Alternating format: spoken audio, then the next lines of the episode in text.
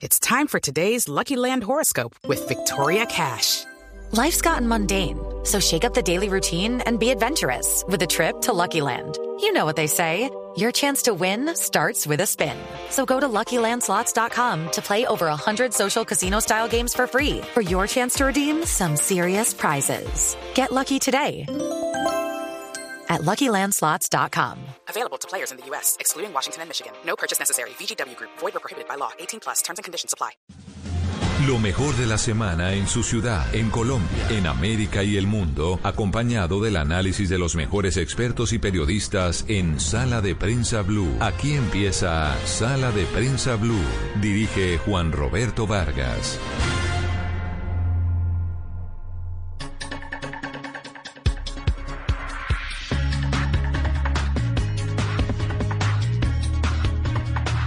Muy buenos días, como siempre es un gusto saludarlos. Estamos en Sala de Prensa Blue. Hoy es domingo, el segundo domingo de este año 2021 que ha arrancado. Andreina, muy buenos días. Lo mismo para todos nuestros oyentes. Que ha arrancado con una situación atípica, compleja, que nos, eh, nos tiene a prácticamente a todos los colombianos confinados. En las principales ciudades del país hay medidas restrictivas, hay toques de queda, hay restricciones a la movilidad eh, se mantienen en el pico y cédula, hay inclusive eh, ejército en varias de las más importantes ciudades del país. Eh, repito, todo para frenar la propagación de este COVID-19, más allá de las discusiones sobre si hay una nueva cepa, hay un nuevo linaje colombiano, como ya lo han dicho los especialistas.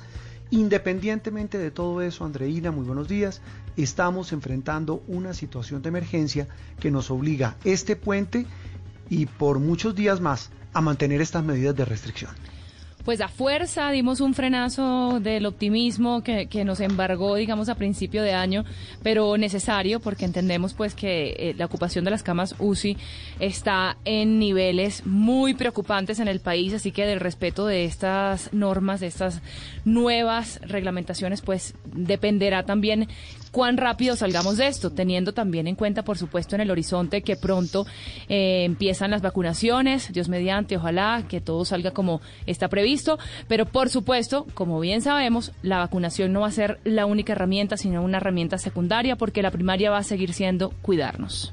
Sí, y sobre todo cuidarnos, Andreina, en medio de, una situación compleja y con un común denominador que, que lastimosamente muchos no han entendido y se llama conciencia.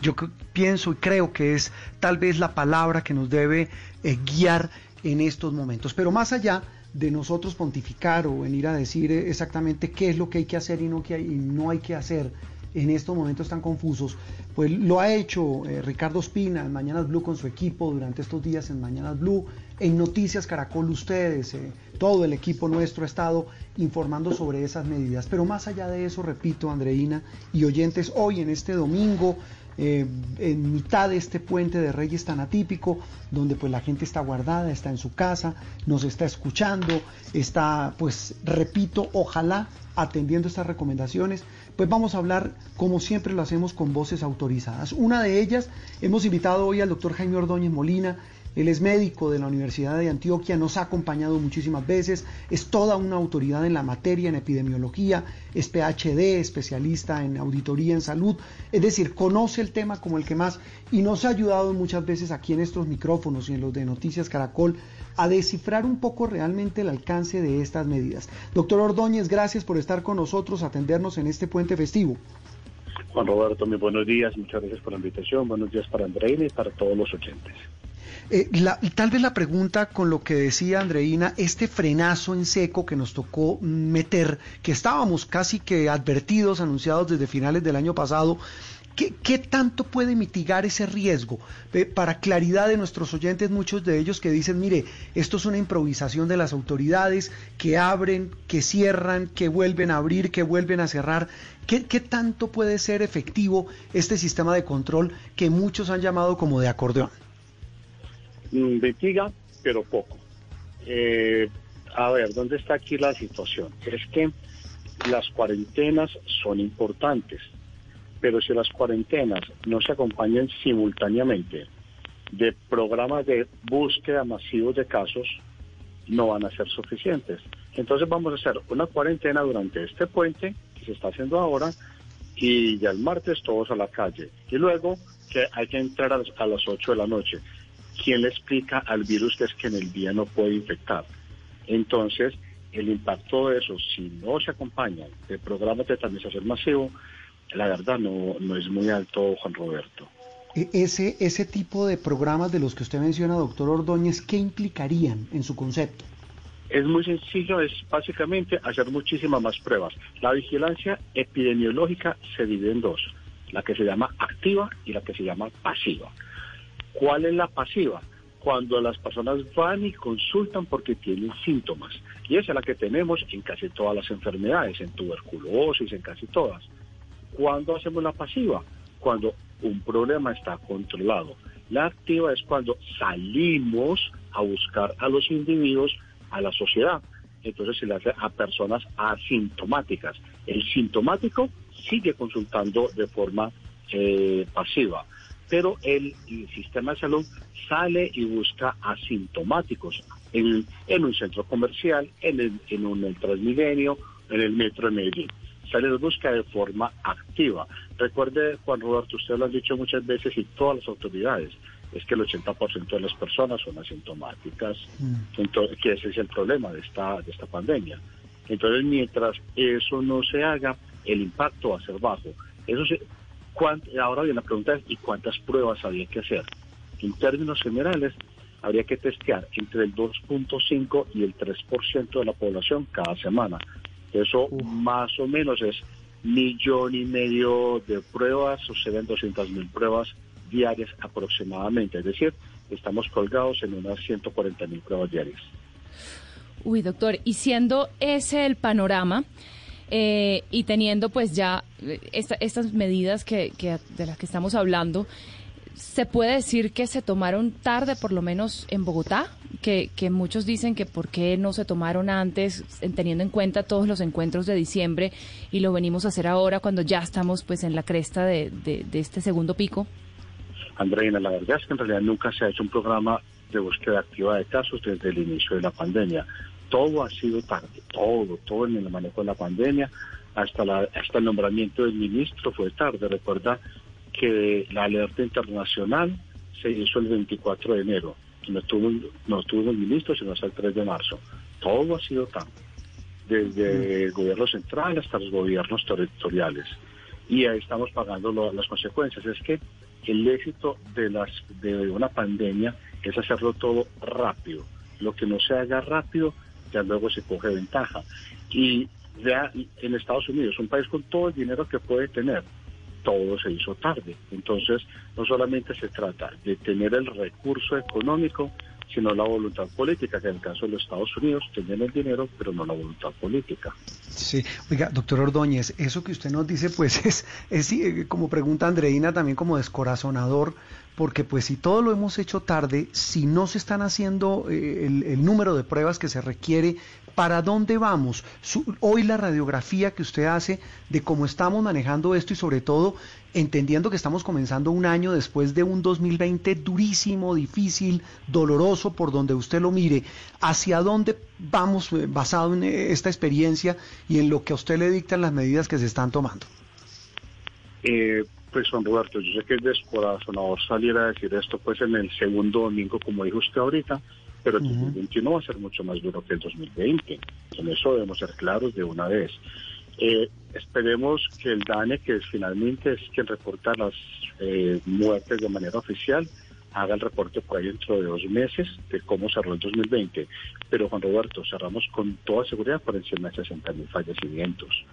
Entonces vamos a terminar un 2021 con 80 o 100 mil, es decir, entre esos dos años no va a haber menos de 160 mil fallecimientos.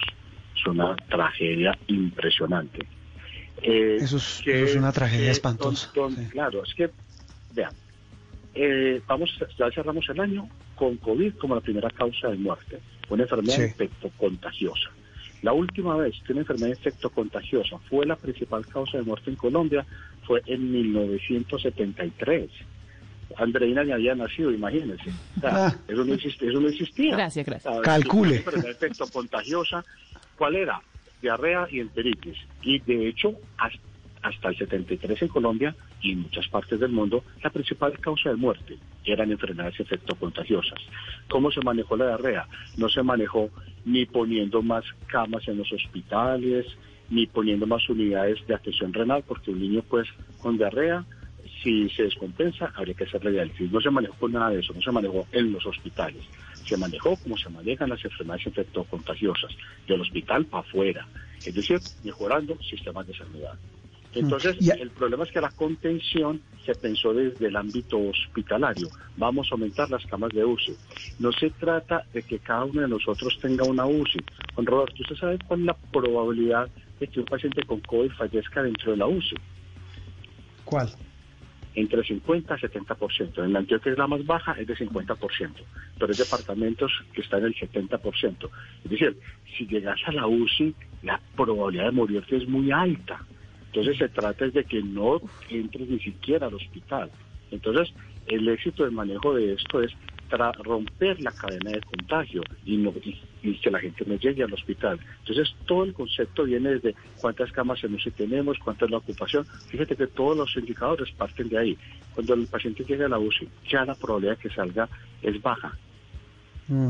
Eh, hablamos con el doctor Jaime Ordóñez Molina, médico de la Universidad de Antioquia, haciéndonos una radiografía eh, un poco desoladora más de lo que de lo que ya hemos podido comprobar en los últimos meses del panorama en torno a esta pandemia. Mire, doctor Jaime, usted habla de contención, habla de medidas para evitar la propagación, habla de decisiones que deben tomar las autoridades de salud y todo eso encierra una palabra que se ha vuelto un fantasma que, muy difícilmente vamos a poder espantar y es el de la cuarentena.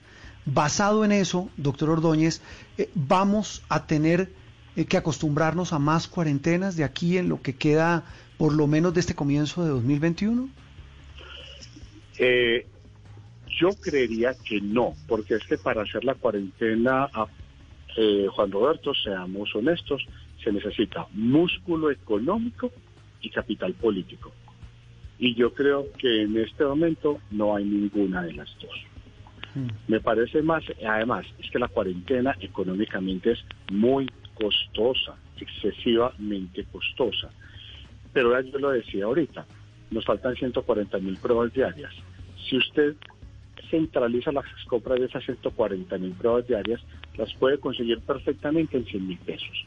140 mil por 100 mil pesos diarios y un programa de esos bien montado dos a tres meses, eso va a ser mucho menos costoso que lo que costaría una cuarentena, tanto en términos económicos, pero sobre todo lo que nos está costando esta pandemia en vidas, Juan Roberto. Doctor Ordóñez, a mí me quedó sonando algo que usted nos acaba de decir y es que el 70% de probabilidad que una persona muera en la UCI eh, es, es, lo que estamos viendo en Colombia, que en Medellín es, en Antioquia es más bajo. Tengo la duda, ¿es así en todos los países eh, o, o, qué es lo que está pasando aquí para que sea tan poca la probabilidad de salir vivo de una UCI una vez uno entre por COVID? No, eso es en todas partes, Andreina. Eso es en todas partes. Eso no es exclusivo de nosotros. No, para nada. No, la probabilidad de salir de una UCI en todas partes del mundo está entre 50 y 60%. ¿Y por qué en Medellín es menos, en Antioquia, perdón? Eh, aquí sí hay una situación que tiene que ver eh, con una aseguradora. Pues, pues, para no tocar nombres específicos. Pero esta aseguradora eh, tiene un programa de manejo ambulatorio del paciente que es bastante activo. Entonces, se tienen un, por ejemplo, el paciente lo, lo diagnostican y esta aseguradora llega con pulsoxímetro, llega con una cantidad de cosas al hogar del paciente, porque es que ellos la tienen clara, ellos saben que si el paciente, número uno, me entra a la UCI, me va a costar mucha más plata. Yo prefiero manejarlo en la casa. Y número dos, si me entra a la UCI, la probabilidad de que me salga eh, muerto es muy alta. Es, es un caricellazo, fíjate, entre ahí, 50%, eso es tirar una moneda al aire. Entonces, eh, tiene que ver mucho con, ese tipo de cosas que ha hecho esta aseguradora porque tenemos muchísimos infectados, pero los muertos que tenemos, digamos que no se corresponden con tantos infectados, que es básicamente por este programa ambulatorio que se ha hecho. No, pero ¿cuál aseguradora será? No importa. hay que aplaudir quien, a, lo, quien, a quien lo hace bien. Sura EPS. Ok. Entonces, eh, eh, uy, quiero aclarar, yo no tengo nada que ver con su EPS, aunque sí es la EPS, pues a la que yo estoy afiliado, pero yo no tengo nada que ver con ellos. Pero, pero sí, es un programa que ellos tienen desde el principio de la pandemia. En eso y eso pues se ha reflejado en los resultados. Incluso si usted mira en los indicadores del, Instituto Nacional de Salud, la aseguradora con menor tasa de letalidad. ¿Qué es letalidad? El riesgo de morir de los infectados. Sí. Eh, mire, doctor Ordóñez, eh, eh, en, en, este, en esta cadena de, de palabras, de miedos, de incertidumbres en la, en la que estamos metidos los colombianos, y hablo por, por los colombianos, me da pena y sonar egoísta, pues ya verá, ya verá dirá alguien cada país cómo administra sus desgracias y sus, y sus, y sus pandemias. Pero en el caso colombiano, aquí hay un tema fundamental y es ese que usted mencionó. Y es muy interesante oír a un médico como usted, a un epidemiólogo, a una autoridad en la materia decir, mire, es que la economía no da para más, para seguir en este tema, en esta montaña rusa de cerrar, abrir, cerrar, volver a encerrarnos. Pero a la persona que nos está oyendo en su casa, que espero, repito, esté eh, confinada, esté guardada en este momento, eh, ¿qué decirle? Porque usted habla de, del tema de la forma como el sistema de salud está atendiendo esta enfermedad, esta pandemia, este COVID-19. Pero la gente del común dice, mire, yo ya no sé qué más hacer, no sé qué más dejar de hacer para tratar de entender que esto hay que frenarlo. Como sociedad y como, como familias, ¿Qué, podemos decirle a esas personas que hoy están, repito, en su casa encerrados intentando entender este sudoku en que, no, en que se nos ha convertido la lucha contra este COVID-19, doctor Ordóñez? En términos generales, cualquier población es heterogénea. Entonces, hay unos encerrados muy juiciosos, hay los que están encerrados por obligación, que no son tan juiciosos. Eh, Juan Roberto, una pandemia es lo más parecido a una guerra. De hecho, si usted se fija, ya vamos a terminar este mes con más de 2 millones de muertes. Ya tenemos más de 1.9. Eh, vamos a acabar el mes con más de 2 millones de muertes en menos de un año, Juan Roberto. ¿De acuerdo? Solamente dos conflictos armados en la historia han, han, dejado tantas muertes en tan poco tiempo, que son las dos, primeras, las dos guerras mundiales. Entonces, esto es una guerra. Es una guerra contra la madre naturaleza. Y así la tenemos que entender. Juan Roberto, cuando uno está en guerra, no se va a pasear, no se va a rumbear, no se va a hacer nada. Cuando se está en guerra, se está en guerra con la madre naturaleza. Yo sé que eso afecta un gran sector de la economía, pero entonces, ese sector de la economía que es turismo y el sector de la noche, principalmente, los bares y discotecas, hay que darles la mano, así de sencillo. Eh, ¿Por qué? Porque es, muy difícil que sigan en medio de una guerra. Todos los bares se cierran en una guerra. La cultura, todo lo que tenga que ver con volúmenes de personas se cierra en una guerra. Entonces, eso es lo primero que tenemos que entender, estamos en guerra. El tapabocas, el tapabocas disminuye el riesgo en un 40%, el tapabocas bien manejado, en un 40%. Entonces tenemos la idea de que si solo tengo el tapabocas es suficiente. No, disminuimos en un el riesgo de contagio en un 40%, pero sigue quedando un 60%. Entonces, no es suficiente. Por eso todas las medidas hay que tenerlas a tiempo. Estamos en guerra, no es tiempo de salir a pasear, no es tiempo de rumbear, no es tiempo de reunión. Mientras tengamos vida, podemos inventarnos cualquier disculpa para rumbear después. Pero muertos ninguna, no tenemos ninguna oportunidad. Entonces estamos en guerra, el uso del tapabocas disminuyó el riesgo un 40%, lo que significa que necesito muchas más medidas. Y si no cumplimos esas medidas, pues ya vemos lo que estamos viendo. Juan Roberto, 60 mil muertos en un año. Eso nos dejó en 2020 y este año vamos a tener más. Si no entendemos con eso, yo ya no sé con qué vamos a entender. Pero hagamos la, la analogía de que estamos en una guerra. Doctor, eh, dentro de todo, digamos, no, sin entrar tanto en la polémica del tema de la nueva cepa, si llegó o no llegó, pero sí hay un dato que me pareció importante que reveló la alcaldía de Bogotá esta, esta semana y fue que está aumentando la positividad al 35% cuando, cuando en diciembre era el del 27%, es decir, que cada prueba que hacen más personas eh, resultan contagiadas. ¿Eso a qué se puede deber?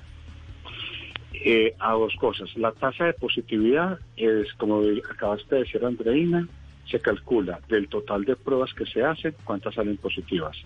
Por eso, si yo aumento el número de pruebas, bajo la tasa de positividad. ¿dónde debería estar la tasa de positividad? 5% o menos. Hasta que la tasa, entonces es un indicador que ustedes cada 24 horas, cuando salga el reporte del ministerio, pueden revisar y saber qué tan mal estamos. Y estamos muy mal. Una tasa del 25%, una tasa de positividad del 25%, significa que estamos haciendo al, al menos cinco veces menos pruebas de las que deberíamos estar haciendo.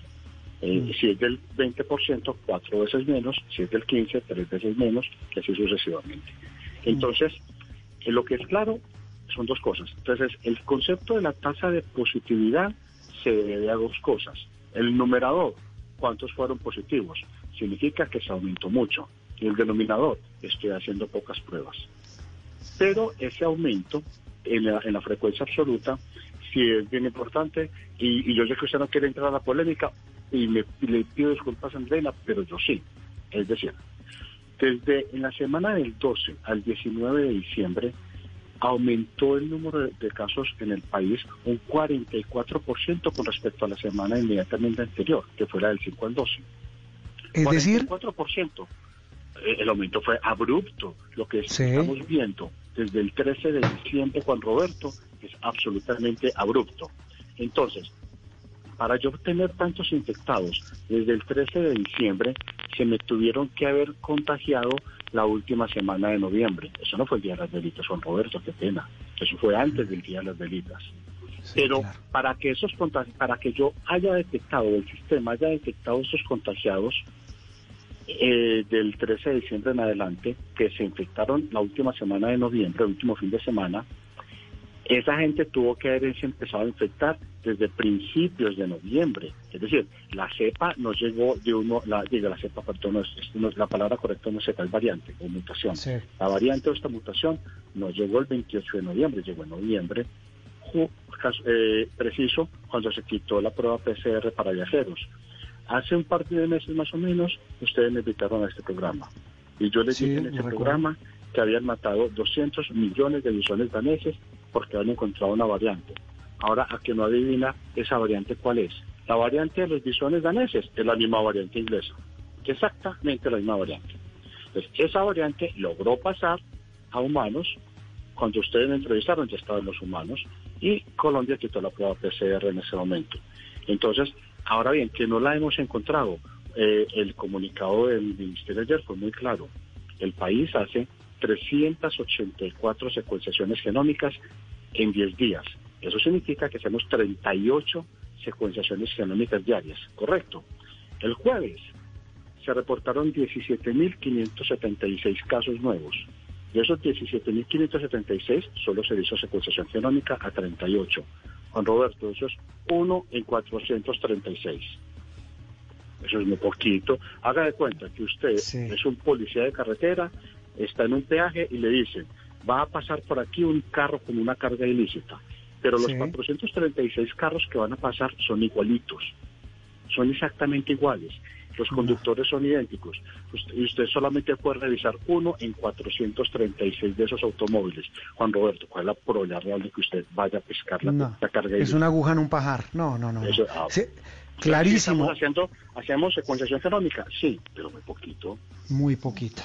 Eh, pues mire, doctor Ordóñez, es muy claro, demasiado lo que usted nos está diciendo y poniéndonos a prueba eh, a nosotros eh, para seguir eh, intentando entender, repito, este sudoku en que se nos ha vuelto esta lucha contra el COVID-19. Pues doctor Ordóñez, le agradecemos infinitamente por atendernos hoy domingo y lo volveremos a llamar porque esto, esto pues va para largo y nos, nos obliga a seguir escuchando a, las personas de ciencia como usted para tratar de descifrar y entender cómo lo estamos haciendo en esta lucha contra el COVID-19. Le deseamos un feliz resto de puente, doctor Ordóñez. Juan Roberto Andreina, muchas gracias y feliz día para todos los oyentes. Un fuerte abrazo y cuídense mucho, por favor. Jaime Ordóñez Molina es médico de la Universidad de Antioquia Andreina, eh, PhD en epidemiología, y más allá de decir quién tiene o no la razón sobre si hay una nueva cepa, o mejor, un nuevo, nuevo linaje, un nuevo tipo de este COVID-19, lo cierto del caso, del caso es que él asegura que lo único que nos termina salvando es el autocuidado y la conciencia Eso tal vez es lo más importante. Y, practicar más pruebas. Ojalá y podamos ah, hacerlo. Sí, sí, sí. Es, eso es fundamental. Una pausa y seguimos, Andreina y oyentes, porque el tema es eh, casi que infinito. Seguimos hablando con especialistas, todos los efectos, todo, acompañándolos como siempre y con mucho gusto, aquí en Sala de Prensa Blue.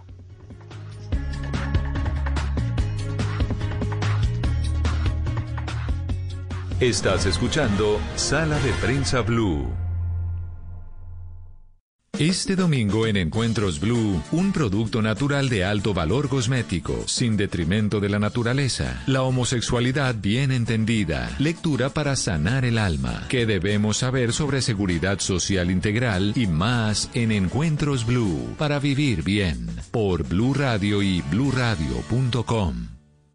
Vestida con hilos dorados y el color de sus espigas es el trigo de finos granos que brota de sus semillas. De las mejores cosechas podrás servir en tu mesa el pan más fresco y sabroso con harina de trigo Apolo. Alimento fortificado con calidad y rendimiento inigualable. Harina de trigo Apolo. Trabajamos pensando en usted.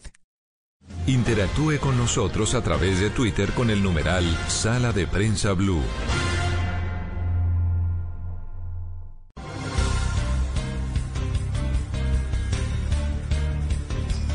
Estamos como siempre, como todos los domingos, a través de todas las frecuencias de Blue Radio, aquí en Sala de Prensa Blue, Andreina. Eh, bueno, además con un clima, eh, pues, eh, con lluvia en algunas regiones del país, nos reportan un clima muy sabroso en la costa caribe, en los Santanderes, mucha lluvia en la zona andina, en lo que es Bogotá, la sabana de Bogotá, Tolima, Huila, en, Antioquia, pero más allá de eso yo creo que la, reflexión era lo que nos decía este doctor eh, Ordóñez antes de la pausa, y es que el autocuidado es fundamental, yo pienso, yo pienso que, que ahí está el secreto de todo, la conciencia por encima de cualquier norma. A mí me dejó muy impactada lo de que el, el, tapabocas solo protege, digamos, reduce el 40% la posibilidad de contagio porque uno ya cree que está en una armadura, ah, no. Uno cree que ya está, mejor dicho, blindado. Sin embargo, el, el, estar pendiente de no estar en los lugares cerrados, tantas otras cosas que tenemos que, que tener eh, ojo, pues, avisor, pendiente, nos hace reflexionar mucho sobre cómo, cómo tenemos que afrontar nuestros días, nuestra vida de aquí en adelante hasta que esto se termine. Hasta que esto llegue a puerto, hasta que encontremos la luz al final de este túnel tan extraño en que se nos ha convertido esta pandemia. Y, como usted lo dice, tratando de hacer reflexiones con los que saben, eh, hemos contactado hoy domingo en sala de prensa Blue al doctor Jaime Eduardo Castellanos, eh, también eh, lo hemos contactado varias veces aquí en sala de prensa y en Noticias Caracol, el Instituto de Virología de la Universidad del Bosque. Doctor Castellanos, un muy buen día y gracias por atendernos hoy en este Puente de Reyes. Juan Roberto, buen día, muchas gracias. Andreina, buenos días, gracias. Bueno, eh, eh, antes de eso, eso que dice Andreina, ¿qué tanto nos protege el tapabocas? Es más o menos esa es la proporción, lo que está muy demostrado, eso se llaman medidas no farmacéuticas, ¿no? Del control de las infecciones que son aquellas medidas de, autocuidado que son importantes para evitar la transmisión de virus respiratorios, no solamente de este virus, sino de todos los virus respiratorios. Entonces, es claro que, la mayor parte de la responsabilidad de la, de la, del control de la transmisión, en este caso de COVID, eh, está dado por el distanciamiento físico, porque como la, la principal fuente de infección son las pequeñas gotas, y las gotas invisibles que salen de quien habla o quien canta o quien grita eh, y le llegan al vecino, si estamos a dos metros de ese vecino, pues estamos evitando que esas gotas nos entren. Entonces, la mayor responsabilidad es el, es, el estar distanciados físicamente y la segunda eh, forma de, de, evitar el contagio es precisamente tener tapabocas. Decíamos hace poco que, la, que el uso de tapabocas en esta pandemia nos enseñó también y cambiamos de opinión. En marzo, en abril cambiamos de opinión los, los, los, eh, técnicos, los científicos con respecto a eso y es que empezamos a recomendar el tapabocas tanto para quien está enfermo para, como para quien eh, no está enfermo, porque también aprendimos que una proporción relativamente alta, el 30-35% de los infectados por el SARS-CoV-2, que es el nombre del virus, eh, transcurren de manera asintomática, pero siguen siendo transmisores. Entonces, por eso se recomienda y se sigue recomendando durante por lo menos, por lo menos un año más, creería yo, si no es que es más, el uso de tapabocas permanentemente. Ah, estamos hablando de tapabocas por lo que queda de 2021. Sí, señor. sí, señor. Sí, señor. Ay, Dios mío. Mire, doctor Castellanos, el tapabocas para usarlo de manera indefinida. Usted dice que el distanciamiento es clave, pero hay cosas de la vida diaria, hay actividades de la vida diaria que ineludiblemente implican cercanía. Eh, ir a un supermercado, hacer una fila de banco, incluso una fila, una fila en un cajero automático, las personas que están dentro de una oficina independientemente de que se estén tomando medidas de distanciamiento. El problema es que la gente dice es que donde yo llego hay gente aglomerada, hay gente agrupada. ¿Ahí cómo hago? ¿Qué, qué, qué tengo que hacer para mantener esa distancia en sitios donde ineludiblemente, repito, hay más gente reunida? Tapabocas, tapabocas. Efectivamente, cuando, cuando no es posible, inclusive la situación más compleja es el transporte público, pero voy a hablar de los otros sitios donde hay, donde hay aglomeraciones y sitios concurridos. Eh, en esos sitios es importante que, que, los, por ejemplo, en el comercio y en diferentes que lo han venido haciendo, las, el personal de seguridad le dice, por favor, mantengan la distancia, por favor, mantengan la distancia, que nos ayuden también a recordarnos frecuentemente de que no debemos estar a menos de dos metros de, de, una persona para evitar los contagios. En los casos de sitios concurridos, y eso es una, una, una situación bien compleja, no tanto para los usuarios, porque, porque, porque usted está hablando de los usuarios, de los, de los clientes, de los bancos, del comercio, pero imagínense ustedes con los empleados que entre otras cosas no han podido cuarentenarse ni aislarse. Juan Roberto, Andreina, ellos son la principal fuente de infectados, aquellos que a pesar de la cuarentena han tenido que seguir trabajando porque, porque viven de su salario, porque o son independientes o porque son informales y tienen que salir a rebuscarse y ellos están en contacto con esos clientes y con miles de clientes o de, o de personas de, las que no se sabe nada acerca de sus conductas y están expuestos. Entonces, eh, en esos sitios concurridos y en el transporte público se debe usar tapabocas eh, de manera permanente. Y tapabocas bien usado, por favor, la nariz, la boca y el mentón siempre cubiertos y apretados. Doctor Castellanos, durante este, esta pandemia hemos vivido varios momentos en los que hemos pasado de una paranoia máxima a, a bajarle un poquito y a entender un poco más cómo se comporta este virus. Sin embargo, para poder enfocar los esfuerzos en lo que realmente importa, podríamos desmitificar algunas, algunas creencias que hemos tenido algunos en este tiempo y ver qué tan, qué tan efectivo es o no es. Por ejemplo, eh, lavar esa desinfección eh, que hacía uno absurda, completa, cuando llegaba a casa de una vez toda la ropa a lavar, eh, los zapatos, ¿todo eso es algo que sirve para el coronavirus? No. No, No, Andreina, no, no, no. Definitivamente no. Puedo, sí, puedo explicarlo porque desde el principio hemos sido reiterativos. Hay medidas que no sirven para nada y que, y que además tienen una, un efecto contra, eh, inverso y es generar una falsa sensación de seguridad. La primera y más frecuente y es lavarse los zapatos a la entrada de los centros comerciales con desinfectante, es decir, esos tapetes desinfectantes no tienen. No sabemos de dónde sacó salió esa norma que quedó en la en las normas de bioseguridad, eh, porque porque mm, y, y, así pues digamos que los centros comerciales y los comercios lo, lo, lo, lo establecieron porque está en la norma, pero no tiene ninguna evidencia porque el virus no está en los zapatos. Así uno acabe de pisar una secreción que alguien dejó, pues, eh, pues los zapatos y la ropa no son un medio de transmisión a menos que usted vaya a chupar los zapatos o vaya a chupar la ropa. Por lo tanto, no se justifica eh, desinfectar la ropa ni embadurnarse alcohol y, y asperjar alcohol en su ropa para evitar el coronavirus. No, el virus, las, el virus no es, el virus no anda volando por ahí en nubes esperando pegarse a su ropa.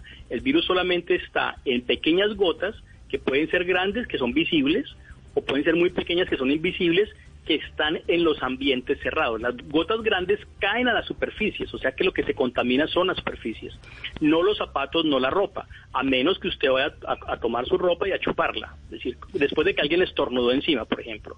Entonces no tiene ninguna consideración, ni tampoco desinfectar las llantas de los carros, ni desinfectar las paredes, los andenes o las o las eh, o las calles, como se hizo al principio, o los o, inclusive lo que alcanzamos a ver, afortunadamente eso rápidamente se, se eliminó, que son las, los túneles de desinfección eh, en los que, los que tenían que pasar para que lo desinfectaran. Ninguna de esas medidas tiene ninguna ventaja, como tampoco eh, lavar las bolsas del domicilio en, alcohol o lavar, no, lo que siempre hacemos, agua, jabón, suficiente para las frutas y las verduras, es suficiente. El, el virus es un virus que es muy sensible al jabón, rápidamente con jabón se puede eliminar y usted, si está preocupado por las bolsas del domicilio o por las cajas, pues puede tomar la bolsa, descartarla y lavarse las manos. Con eso queda perfectamente protegido y no es necesario hacer ninguna maniobra adicional para evitar el contagio. ¿Pedir un domicilio?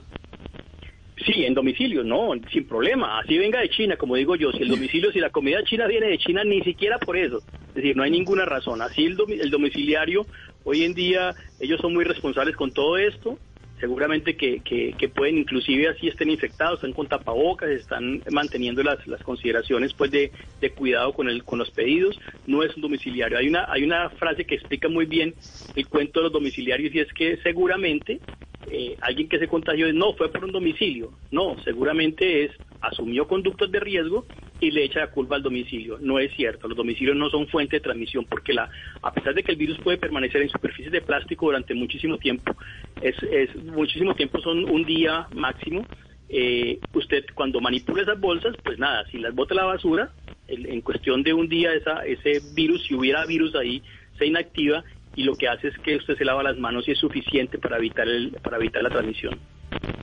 Vale, hacer gárgaras, por ejemplo, que me ha llegado mil veces ese mensaje por WhatsApp, hacer gárgaras con bicarbonato de sodio porque supuestamente el virus se aloja en algún momento en la garganta. ¿Bicarbonato de sodio? No, no fregues. Eso me ha llegado por WhatsApp infinidad de veces. Mío. Andreina, lo primero, la, la recomendación que tenemos desde marzo es por favor, no creerle al chat de las tías.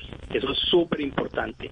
Segundo, cuando encuentro un chat que dice alguna inconsistencia, escribirle a la tía por el interno y decirle, por favor, no siga replicando eso. Y tercero, dejar de replicarlo. Es súper importante para controlar la, lo que llamamos la infodemia porque realmente eso eh, hace muchísimo más daño y nosotros hemos estado dedicados, los científicos, el 20 o 30% del tiempo no a, no a trabajar en el virus, sino a, desmentir todas las, las, los chats de mentiras que circulan todo el día. Entonces, eh, las gárgaras, los gargarismos son importantes, se han usado durante miles de años, pero con sustancias que son antisépticas. Entonces uno podría hacer gárgaras con, con uh, alguno de estos, uh, de estos uh, desinfectantes de enjuagues bucales o hacer gárgaras con, con, con agua oxigenada diluida, diluida, una cucharadita en medio vaso de agua con agua oxigenada o... Um, o alguno de los de los de los desinfectantes de uso casero, eh, perdón, enjuagues bucales que uno utiliza en, en, para eso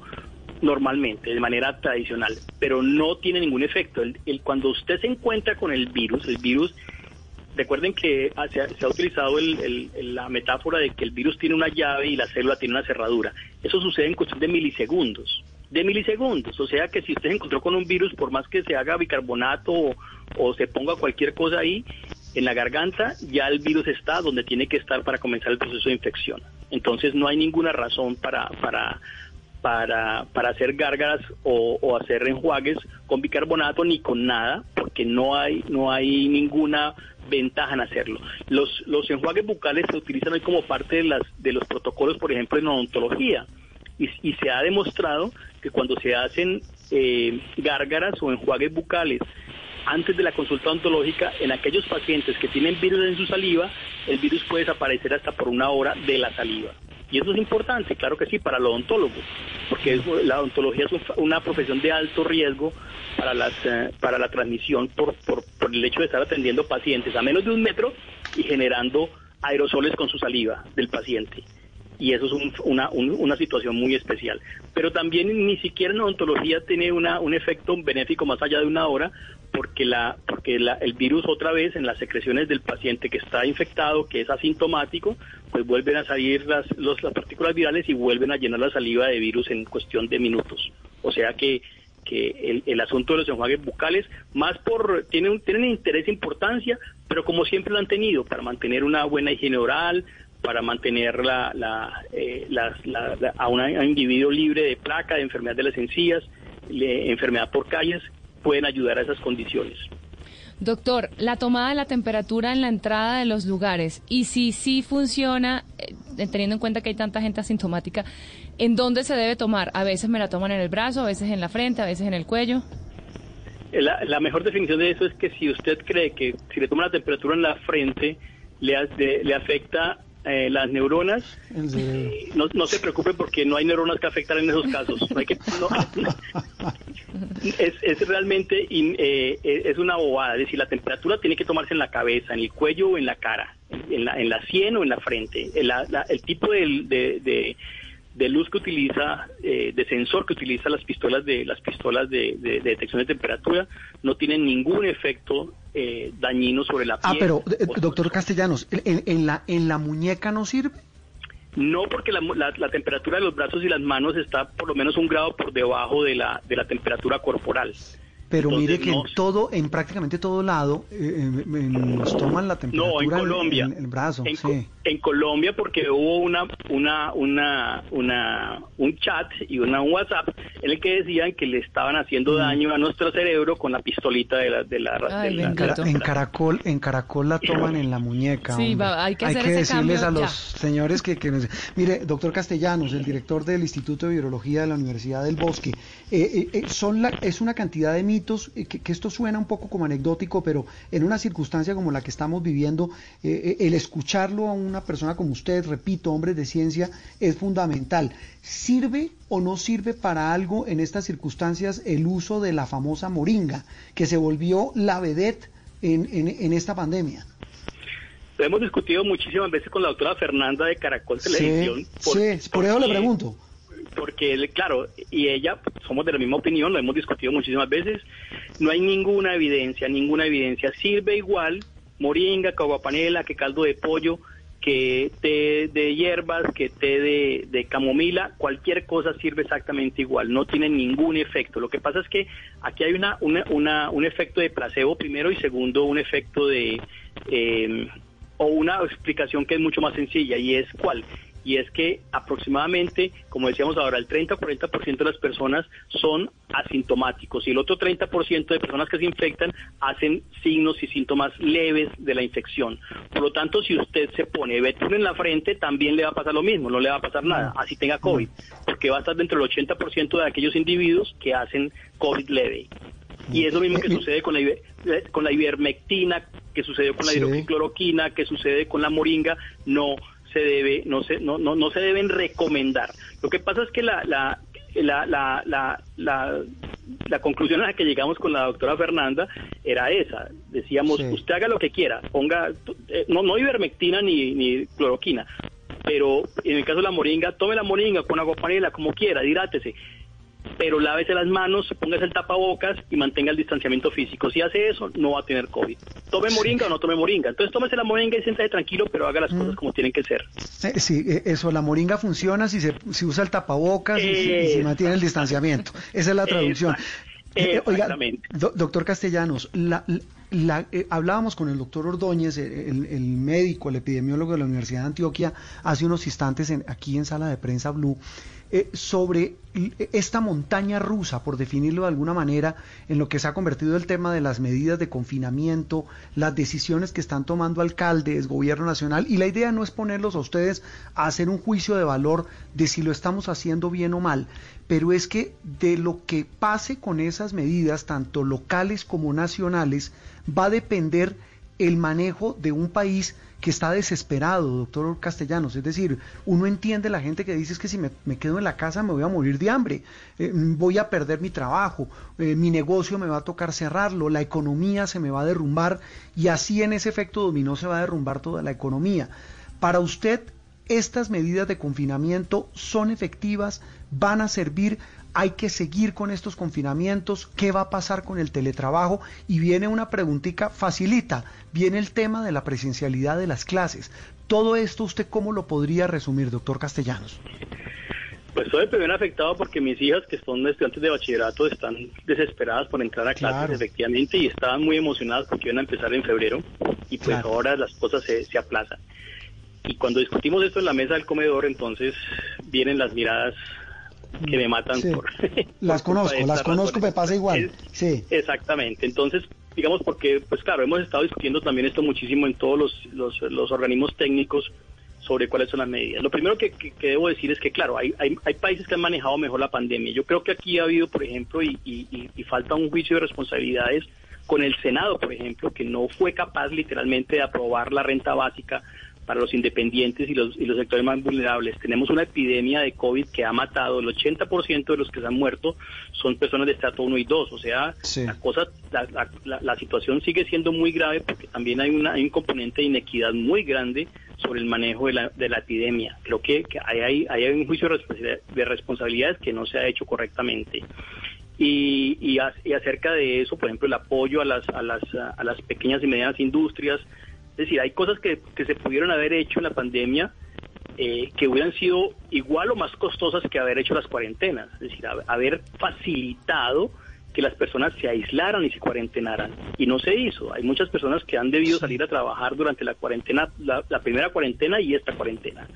Y hay otras cosas que se pudieran, se pudieran también haber evitado. Yo he sido muy, muy contradictor, por ejemplo, de la final de fútbol en Colombia. Creo que fue una cosa que no se debió, que se de acuerdo. se debió haber aplazado o haber hecho en, sitio cerrado o haberlo hecho en otra ciudad donde no generara tantas pasiones, porque fue una, una, una condición eh, absurda. Porque como digo yo, el rebrote es por culpa de los rebrutos, sí, pero también de aquellas personas que están, que están también eh, que tienen que salir a trabajar, meterse en un transporte público, a encontrarse cara a cara a menos de un metro con los vecinos que posiblemente están infectados. Entonces hay muchas cosas que se pudieran haber hecho.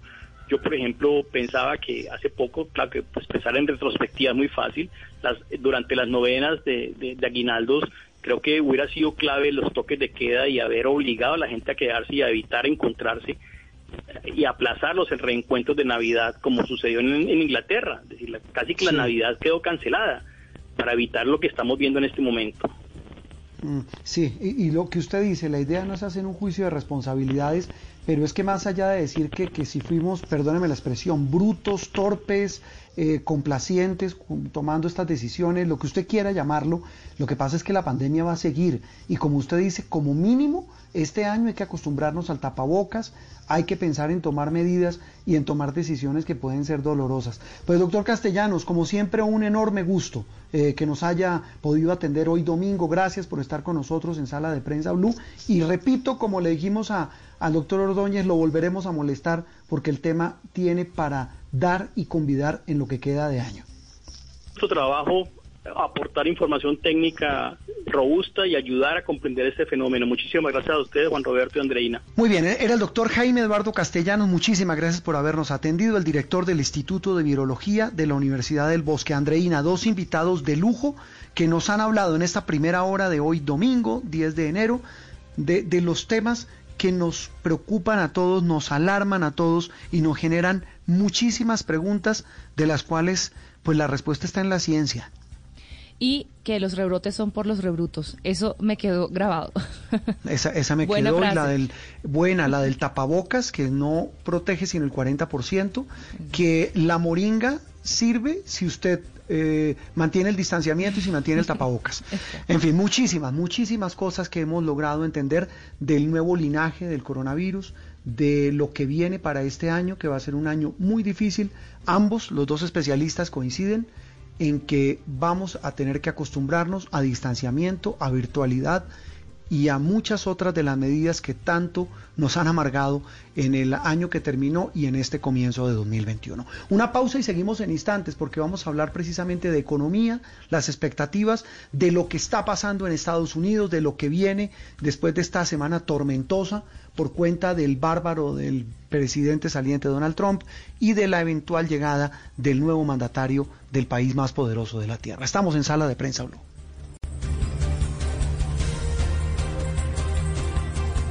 Esto es Sala de Prensa Blue. Los encierros, los confinamientos y la cuarentena han significado un aumento en las cifras de violencia intrafamiliar.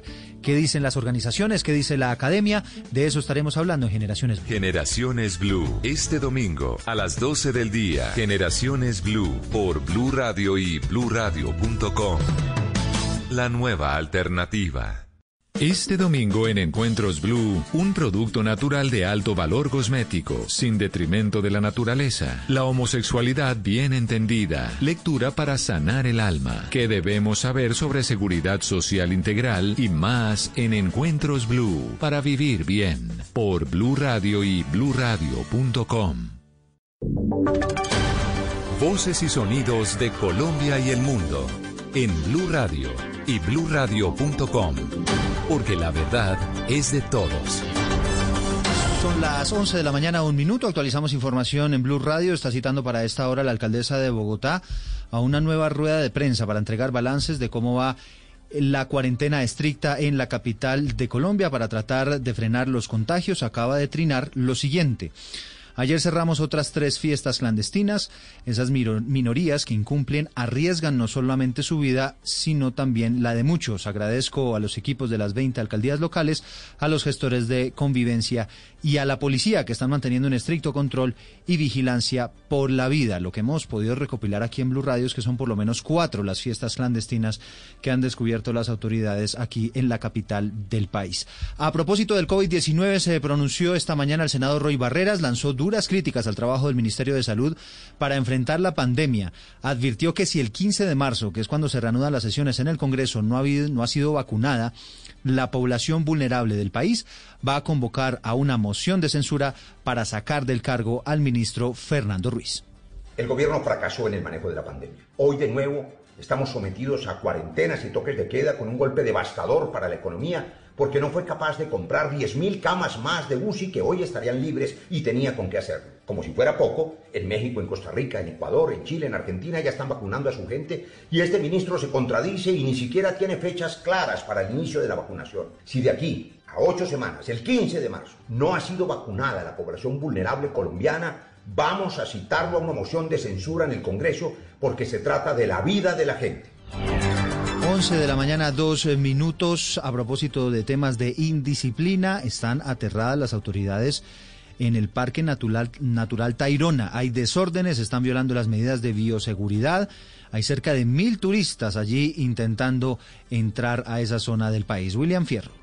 De una manera desordenada e irresponsable, turistas de todas las regiones del país violando todos los protocolos de bioseguridad. Desde bien temprano pretenden ingresar al Parque Nacional Natural Tairona sin importar que se pueda presentar contagio de COVID-19. Los directivos de la unidad regional del parque solo se limitan a manifestar que ellos, cuando llegan a la carga establecida de la reserva natural, cierran el ingreso. Las autoridades no han podido controlar las aglomeraciones de miles de personas en la entrada del Parque Natural Tairona, una zona que de momento de su reapertura aparecía como libre de contagios de COVID-19. Con estas aglomeraciones seguramente se van a presentar muchos contagios en esta zona rural de la ciudad de Santa Marta.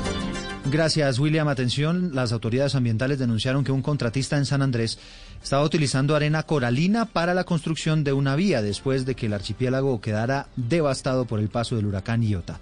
Juan David Ríos. Eduardo, pues precisamente el Invías informó que el contratista se llama Carlos Bend, aceptó que estaba recogiendo arena coralina del borde litoral en las playas de San Andrés, luego de ser adjudicada el reparo de un tramo de la vía principal en el archipiélago después de este paso del huracán Iota. Se firmó un acta de compromiso entre el contratista y la autoridad ambiental en el archipiélago, donde se comprometió a retirar y devolver el borde arenoso perteneciente a la playa y también el material, el material de la arena que salió de la excavación que se realizó. El Invimas, ya, el, Invías, perdón, ya inició acciones de incumplimiento al contratista y continuará haciendo seguimiento a esta obra en el archipiélago. Hay una tragedia familiar en Villavicencio. Una mujer le disparó con un arma de fuego a su hija de 14 años y a su esposo, Mariana Castro.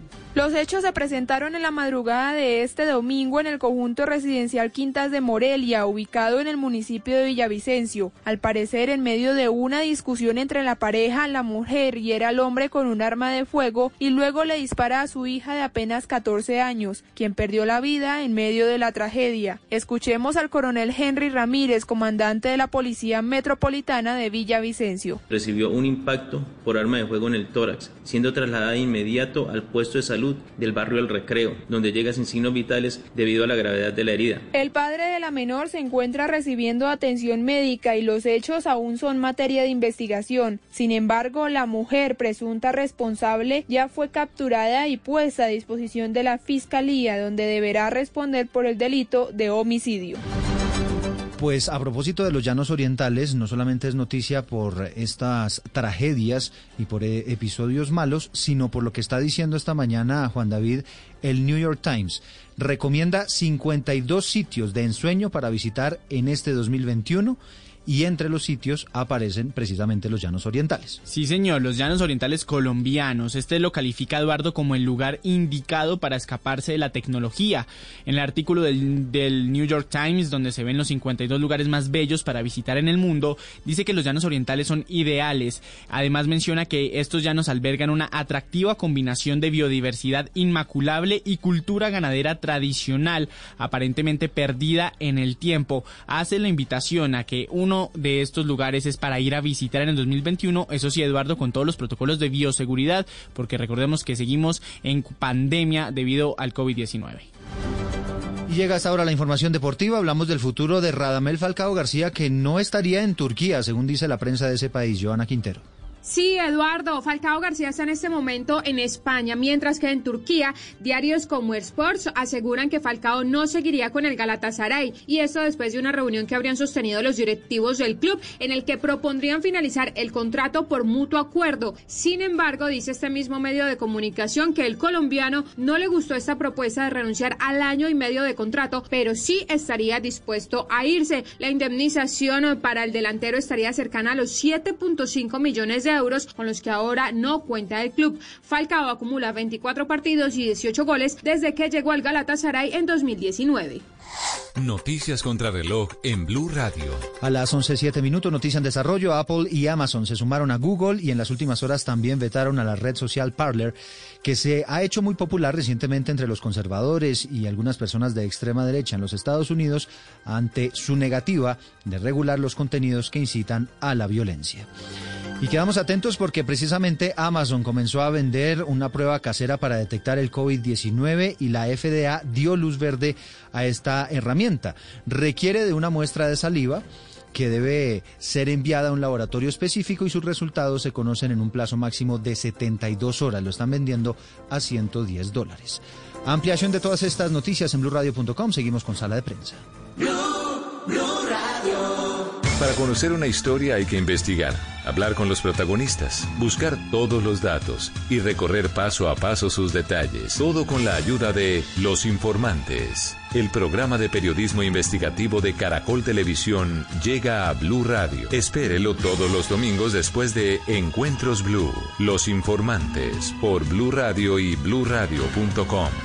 La nueva alternativa.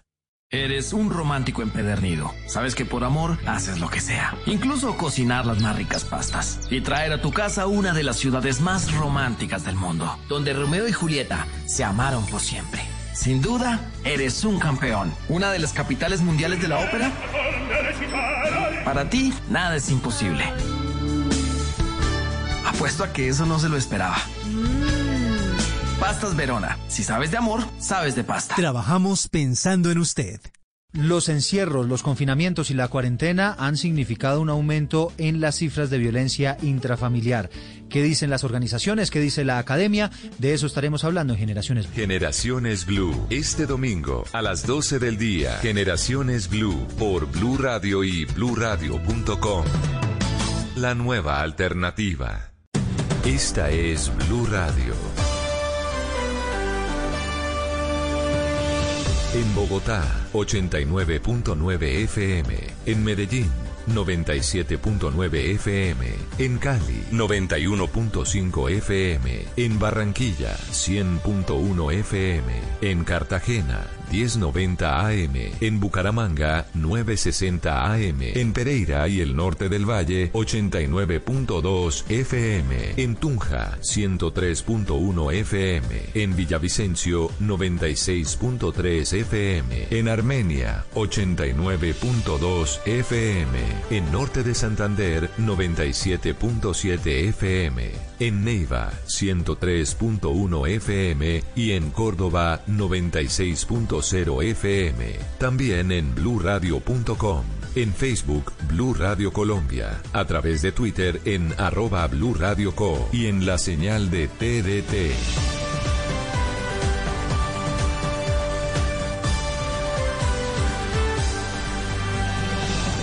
Blue Radio, la nueva alternativa. Esto es Sala de Prensa Blue.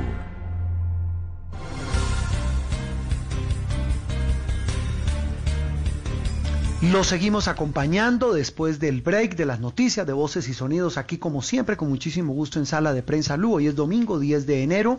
Eh, Andreina salió de días de descanso o no? No, estuve No, aquí la vi, la vi. enfrente en multihorario. Sí, sí, sí. Oiga, ¿cu- ¿cuál de todos le ha gustado más? No, pues yo le digo que yo soy una persona trasnochadora, así que a mi última edición, que afortunadamente es el noticiero. Regresa pasado en el mañana, que- ¿no? Exacto, que regresa Sí. pasado mañana. Me va muy bien porque yo soy más trasnochadora que madrugadora. La, ma- la madrugada me da duro, sin embargo, debo Pero decir. le sentó bien. que- sí, vi, debo sí. decir que lo disfruté. O sea, esos días lo disfruté. Sí, estuvo Sí, chévere. sí, se le vio, se le vio bien, el, como dicen los gringos, con el morning show. Bueno, Andreina, ha- hablemos ahora de la otra, no la otra cara, sino las múltiples caras que tiene toda esta situación que estamos viviendo. Y es la cara económica. Los mismos epidemiólogos, infectólogos con los que hablábamos hace un rato, hablaban del tema y dicen es una verdad de apuño. Y, y, mire una frase también del doctor Castellanos, el director del Instituto de Virología de la Universidad del Bosque, hablando del corte de cuentas sobre quienes debieron haber tomado medidas. Él dice, mire, una de las de los juicios grandes que hay que hacerse, se lo tiene que hacer al Congreso de Colombia, al Congreso de la República, pues por muchas razones, porque realmente en medio de estas circunstancias no estuvieron a la altura, con todo respeto. Pero más allá de eso, dice el doctor Castellanos, debieron haber aprobado la famosa renta básica para apoyar a las familias que se quedaron sin sustento y que debieron salir y muchas de ellas terminaron infectadas porque no tenían otra alternativa que salir a buscar eh, lo de su comida, la de sus familias. Y, y, en fin, vienen los juicios de valor. Pero el tema económico es clave. ¿Qué dicen las autoridades? Estaba viendo aquí eh, dos de los más importantes medios del mundo, The Economist, pues habla de un comienzo de año muy difícil. Dice que solamente hacia junio se podría empezar a ver algún tipo de mediana recuperación mundial. ¿Qué dicen, por ejemplo, entidades como el Banco Mundial? Bueno, esta es una de las, de las noticias de esta semana y es que el Banco Mundial eh, hizo una provisión muy positiva para Colombia y que nos, no- nos puso a todos, por supuesto, muy contentos. Ojalá y si se cumplan. Y es que el crecimiento de Colombia está inclusive por encima al del planeta. Eh, Lo ubica en 4.9%, mientras que el del conjunto de países del mundo sería del 4%.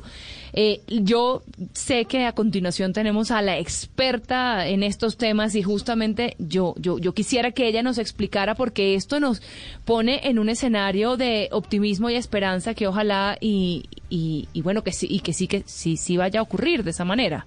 Mm, Veía, hablaba Mauricio Santamaría, que es uno de los más importantes economistas del país esta semana a propósito de los nuevos cierres, que la economía se tiene que acostumbrar a eso, lo decía con rabia, y así lo dijo en su trino, que, que en medio de la, del desazón y de la, de la indignación que le producía la improvisación de las autoridades colombianas, nacionales y locales, él hablaba de las perspectivas de la economía en este 2021. Sol Suárez, Sol Suárez, como dice Andreina, es nuestra experta en temas económicos en Noticias Caracol, junto a, a, a- Víctor Grosso, junto a Juan Fernández, en fin, frente- hace parte del equipo de periodistas económicos de Noticias Caracol. Doña Sol, feliz año. Feliz año, Juan, Andreina, espero que le hayan pasado muy bien y que bueno, pese a cómo arrancamos este año, pues ustedes tengan mucha salud, éxito y prosperidad, eh, pues ustedes y sus familias, por supuesto. Todos, todos aquí arrancamos trabajando y estuvimos al frente del cañón. Sol, eh, la pregunta del millón es, este arranque, ¿qué le dicen a usted los expertos eh, sobre este arranque de este 2021 que, que pues se preveía una, una locomotora que empezaba de nuevo a moverse con todos sus vagones y de un momento a otro, a otro como decía Andreina al comienzo del programa, tuvimos que pegar un nuevo frenazo por el aumento de los casos. ¿Qué le dicen a usted los expertos? Sí, Juan, lastimosamente esto o sea, nunca había visto cambiar de ánimo a los economistas en menos de ocho días. Eh, como usted lo mencionaba, a finales del año, el 2021 proyectaba ser el año de la recuperación económica, el año de la recuperación del empleo. Yo creo que muchos de, no solamente los colombianos, sino como le digo, el sector económico, empresarios y demás, el 31 de diciembre dijeron, bueno, ahora sí, vamos a quitarnos esto que pasa en el 2020, vamos a arrancar con toda y en menos de ocho días, ¡pum!, otra vez la economía cerrada. Esto, como usted lo mencionaba en algunos trinos eh, de los pues, economistas más importantes del país, da desasosiego, da tristeza.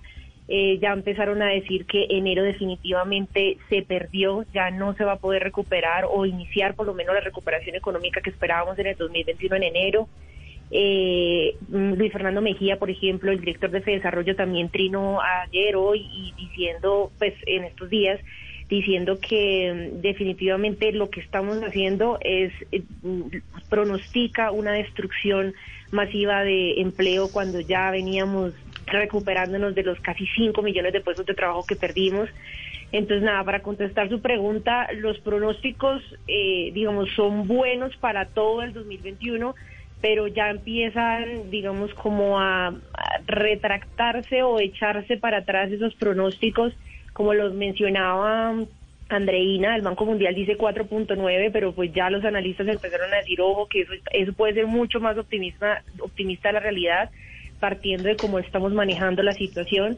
Y nosotros también lo explicábamos en Noticias Caracol, y es que esto es un círculo vicioso, o sea, los colombianos necesitan ingresos, entonces piden salir, las autoridades los dejan salir, pero pues la indisciplina social hace que los contagios aumenten.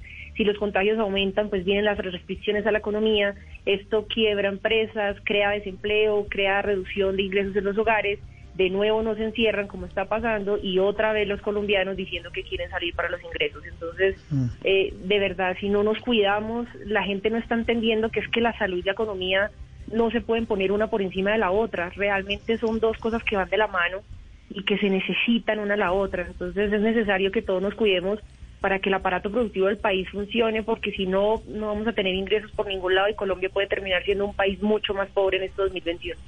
Mire, eh, eh, Sol, usted lo que dice y tratando también de traducirlo mucho, lo que aseguran es que eh, ese optimismo habría que aplazarlo y que resetiemos enero por cuenta de estos cierres sin pensar lo que va a pasar en febrero. Pero mire, Sol, haciendo ya cuentas, él, y, ahí viene un actor fundamental gobierno, que es a la larga el que tiene la batuta en materia de política económica. ¿Cuáles son las expectativas que tiene el gobierno frente a lo que puede hacer para salvar la economía, para ayudarle?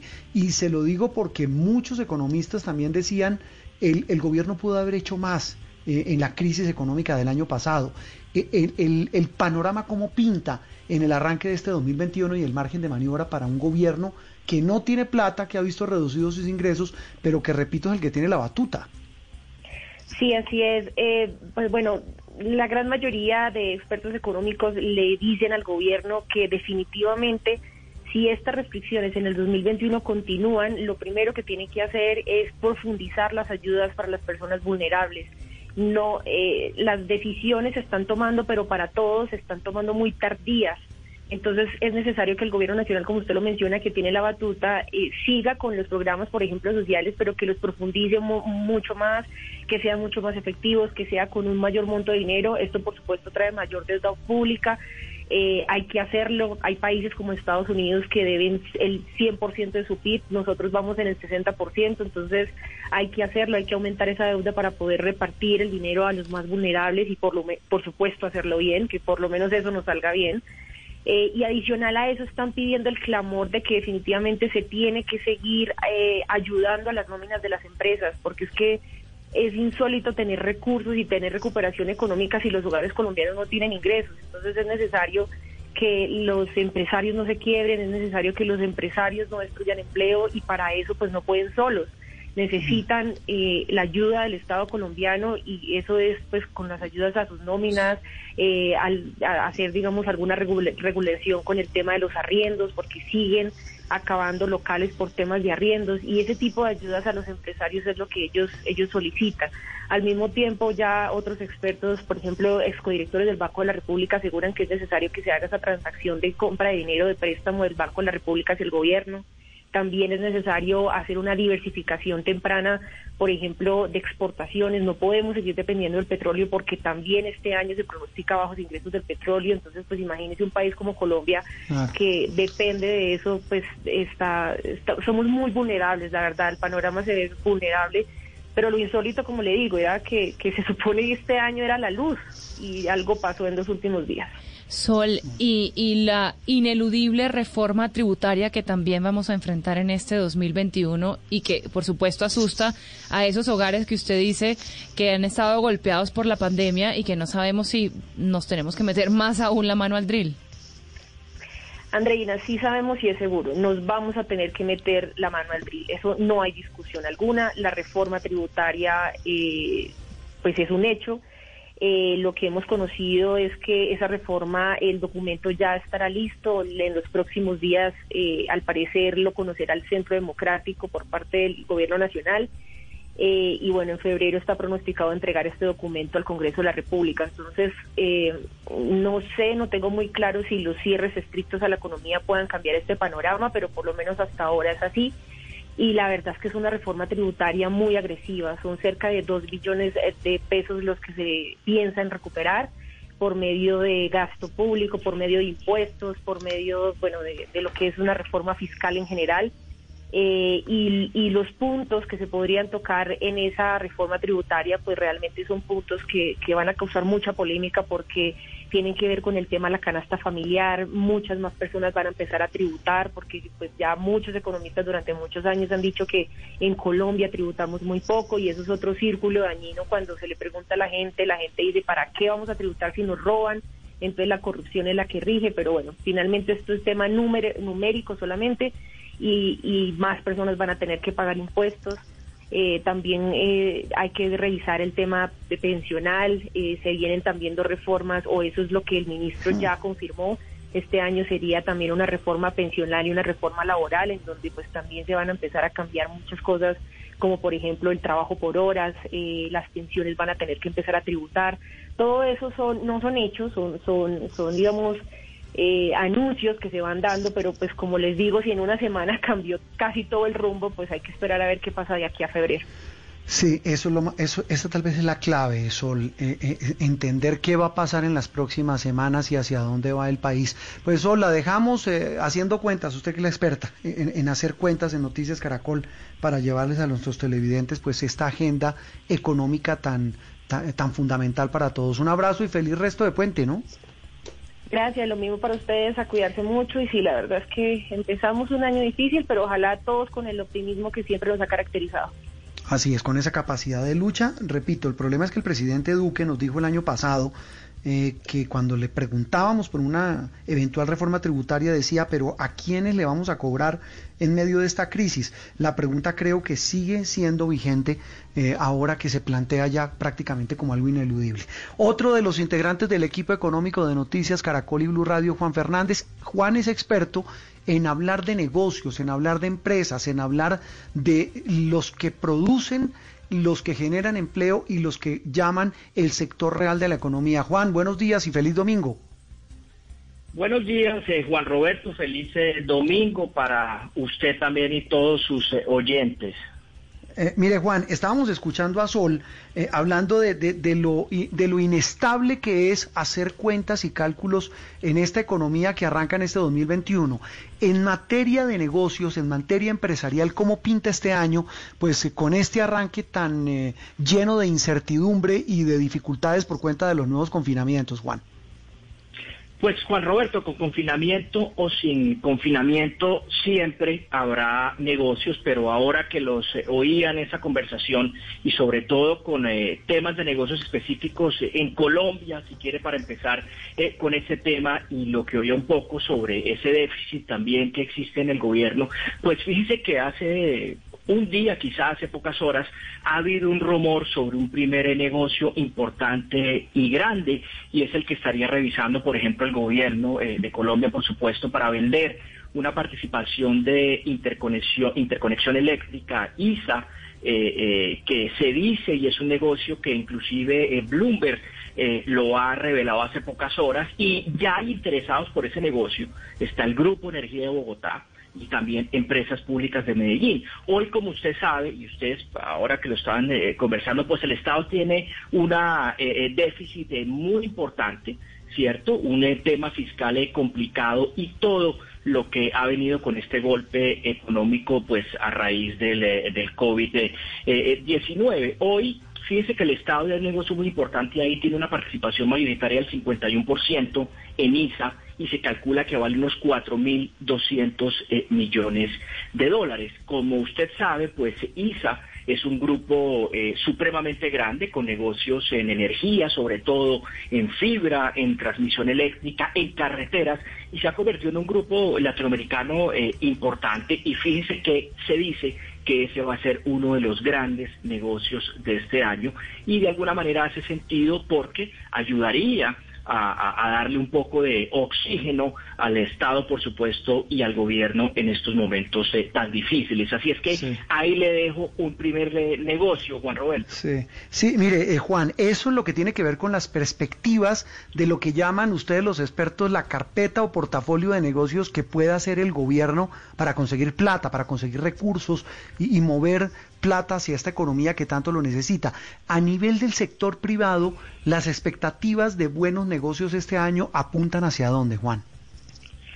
Pues yo, considero que son eh, buenas, aunque pues por supuesto están eh, eh, cautelosos los empresarios, pero precisamente en estos momentos es cuando se presentan buenas oportunidades y, negocios que, quizá nadie los ve. Pero le voy a poner otro ejemplo para que nos vayamos, digamos, en ese tipo de ejemplos.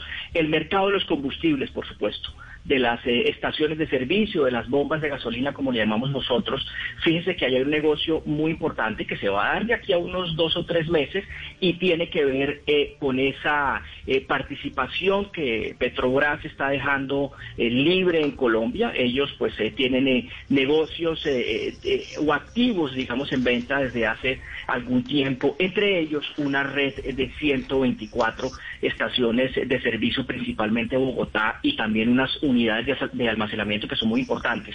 Esa participación de eh, eh, Petrobras en el mercado de estaciones de servicio en Colombia eh, no es muy grande en porcentaje, debe equivaler a un 3, 4% máximo.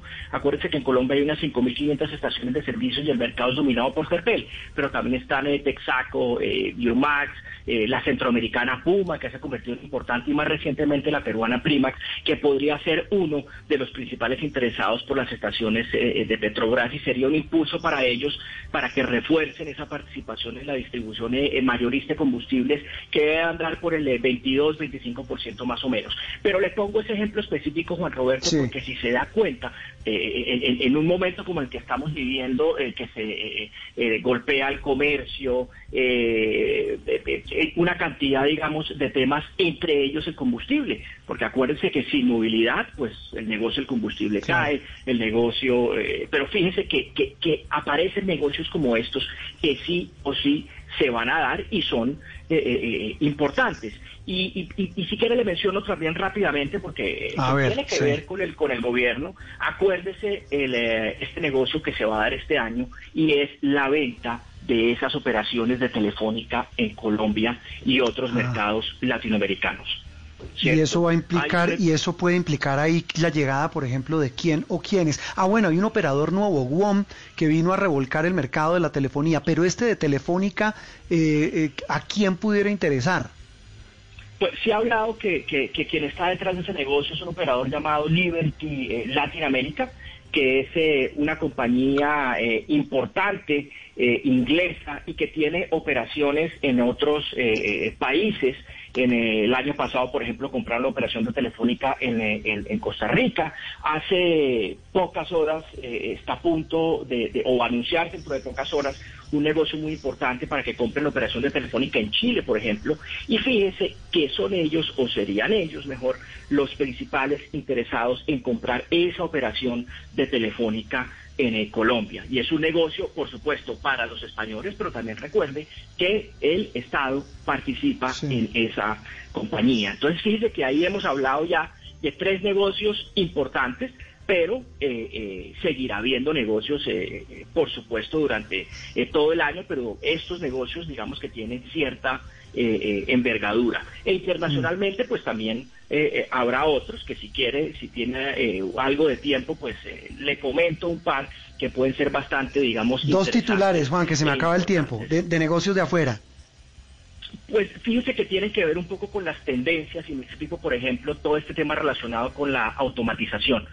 Se dice que ese va a ser el foco este año y cuando le hablo de automatización le hablo, por ejemplo, de todo el tema de los carros o los vehículos autónomos. Y tiene que ver, por supuesto, con la sorpresa de este principio de año de esta compañía Tesla, que usted conoce muy bien, y también de su fundador Elon Musk, que se convirtió ayer o antes de ayer en el hombre más rico, del, mundo. Entonces, fíjese que ahí, con la automatización, va a haber una tendencia de negocios muy importante que, por supuesto, repercute en todo este tema de bolsas de acciones en el mundo, que para otros eh, también es un, es un excelente negocio negocios en medio de incertidumbre. Esa parece ser la frase de Juan es con o sin pandemia los negocios van a seguir y era pues la, la, perspectiva de este 2021. Juan, lo volveremos a molestar porque esta es una fuente inagotable de información la que tiene que ver con los negocios y las empresas. Un abrazo y feliz resto de puente. Así es, Juan Roberto, muchas gracias y bueno, espero eh, que me invite con más frecuencia a su programa. Téngalo por seguro. Juan Fernández, del equipo económico de Noticias Caracol y Blue Radio. Los negocios también hacen parte de esas perspectivas, de esa carpeta, en este comienzo difícil, eh, eh, un poco incierto, de este 2021 que, repito, nos recibe con, con medidas de restricción, pero también con muchísimas esperanzas de lo que pueda pasar de aquí en adelante. Una pausa chiquitica, ya regresamos aquí en Sala de Prensa Blue.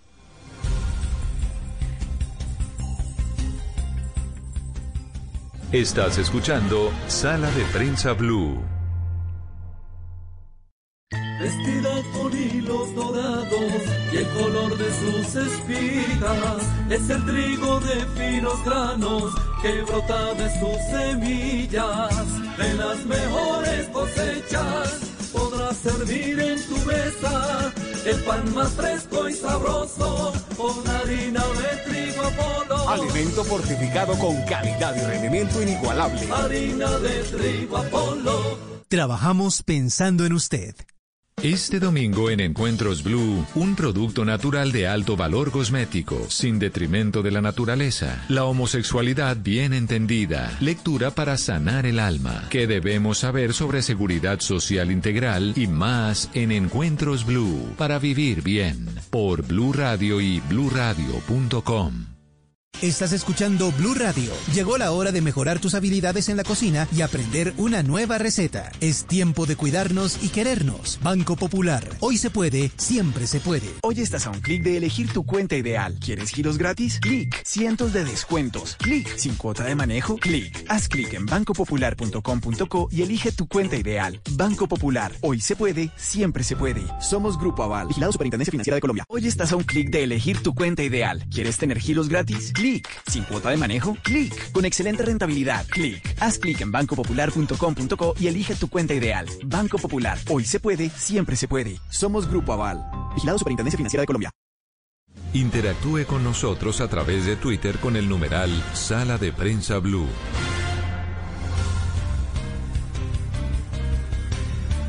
Seguimos en esta mañana de domingo acompañándolos como siempre con el mayor de los gustos en este puente festivo en medio de las restricciones. Eh, bueno, Andrina, si está regresando, eh, eh, empieza este domingo, durante todo este domingo calculaban las autoridades que, por ejemplo, en el caso de Bogotá, iban a entrar o van a entrar cerca de 1.600.000 personas que estaban todavía de vacaciones. Lo harán la gran mayoría vía terrestre, pero lo mismo nos están reportando en Medellín en la costa caribe. Mucha gente salió de la costa a otras regiones, está volviendo.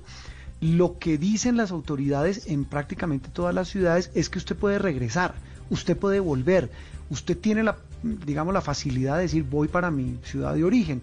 Lo que tiene que hacer es tratar de no comer en el camino, decían en el caso de Bogotá o en otras ciudades, tratar de tener las ventanas abiertas, sabe dónde hay que tener un cuidado enorme, me da pena decirlo, con, lo, con, el pago del peaje. Tenga siempre alcohol, tenga siempre gel antibacterial, hay que ser muy cuidadoso y el tapabocas, eso es fundamental. Y aislarse cuando lleguen de, Ah, de, viaje también. Sí, eso es fundamental. Lo mismo si es un viaje en avión, hay que, hay que tener todas las precauciones. Decía el doctor eh, Castellanos, la clave es el tapabocas. Puede que no genere sino el 40% de protección, pero si usted no lo tiene, ahí sí, apague y vámonos. Bueno, hablemos ahora de la otra gran peste, la que tiene que ver con la intolerancia, con eh, la pandemia de violencia que se tomó a Estados Unidos y el espectáculo grotesco y vergonzoso que tiene al mundo eh, horrorizado. Eh, decía Anderson Cooper, un presentador de Estados Unidos, haciendo una alusión un poco, perdóneme la expresión estúpida, esta semana diciendo que él se sentía transmitiendo algo desde Bogotá cuando vio lo que pasó en el Capitolio americano. Pues más allá de eso, la lección de, poca civilidad, de intolerancia que dieron esta semana los seguidores de Trump y el mismo Trump, pues dejan al descubierto que son tan república bananera como cualquier país de la región. Pues eso fue lo que asistió al mundo entero eh, atónito mirando estas escenas de esa toma violenta del Capitolio, que por supuesto, eh, tratándose del país que se precia de ser la democracia más más fuerte, la democracia pues más importante del mundo. Esto por supuesto nos dejó mucho que, que pensar y, y al mismo Estados Unidos una herida profunda que no se sabe cuándo puede sanar. No, no, no, claramente, además, el, el daño reputacional al, al, país está hecho y por eso queremos hablar con una voz autorizada, una persona que nos dé luces de cuáles son las verdaderas implicaciones de lo que sucedió, lo que vimos, esas imágenes imborrables que pasarán a la historia de los Estados Unidos y de la historia universal. Y esta persona es Oscar Palmas, profesor principal de la carrera de la Facultad de Estudios Internacionales Políticos y Urbanos de la Universidad de Rosario. También es doctor de Relaciones Internacionales del London School of Economics y también tiene un máster en estudios de seguridad internacional de la Universidad de Leicester.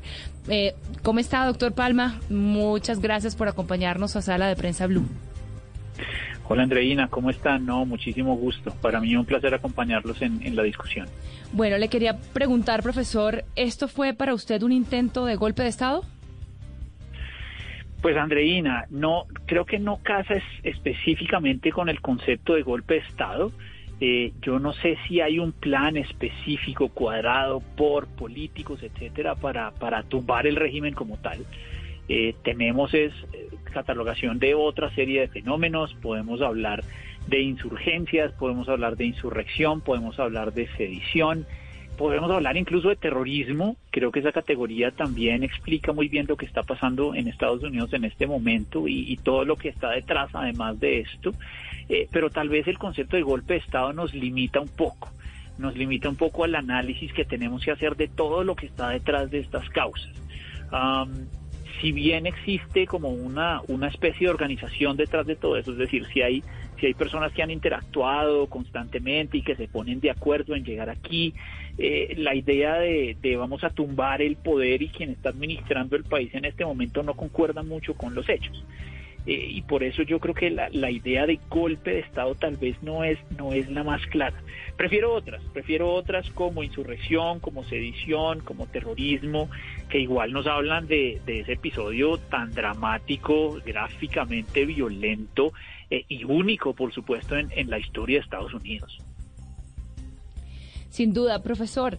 Y digamos que mu mucho se ha hablado también de, de, liderazgo pues de Donald Trump. Sabemos que él tuvo una muy, alti muy alta votación en, en, los pasados comicios, que por supuesto pues se rompió récord de votación. El, el, primero lo rompió pues Joe Biden y luego le sigue Donald Trump. O sea, no se puede decir que es una persona eh, que no tiene un apoyo popular importante. Sin embargo, el, su partido, el Partido Republicano, está absolutamente dividido y pareciese que, que el presidente Trump en estos últimos días, antes de entregar pues el poder, se está quedando solo. ¿Cuál es el futuro de Donald Trump como líder del Partido Republicano en este escenario? Esa, esa pregunta es bien interesante, Andreina, porque nos lleva a analizar esa, esa división, tal vez ni siquiera división, sino esas posiciones diferentes en el Partido Republicano frente al liderazgo de Donald Trump. Eh, uno, uno pensaría que en los primeros años de, del gobierno del presidente Trump había un mayor apoyo, sobre todo en las bases republicanas, a su liderazgo. Y digamos que en los primeros en los primeros años de su gobierno eh, senadores algunos gobernadores líderes mismos de la base lo acompañaban fielmente reproducían su narrativa su discurso eh, había como ese acompañamiento mucho más claro pero a medida que va avanzando su gobierno se van perdiendo algunas figuras, algunos miembros del mismo gobierno que renuncian, recuerden el caso de John Bolton, su secretario de Seguridad Nacional, que se retira y además escribe un libro que no habla muy bien de él. Eh, y como el caso de Bolton, vamos a encontrar otros líderes que van saliendo de su gobierno y asimismo miembros del Congreso que se van saliendo también de la órbita de, de la narrativa de Donald Trump. El caso de Mitt Romney, por ejemplo, un senador muy importante histórico en el Senado de los Estados Unidos que también comienza a criticar a Donald Trump y poco a poco como que se van quedando aislado el presidente Trump.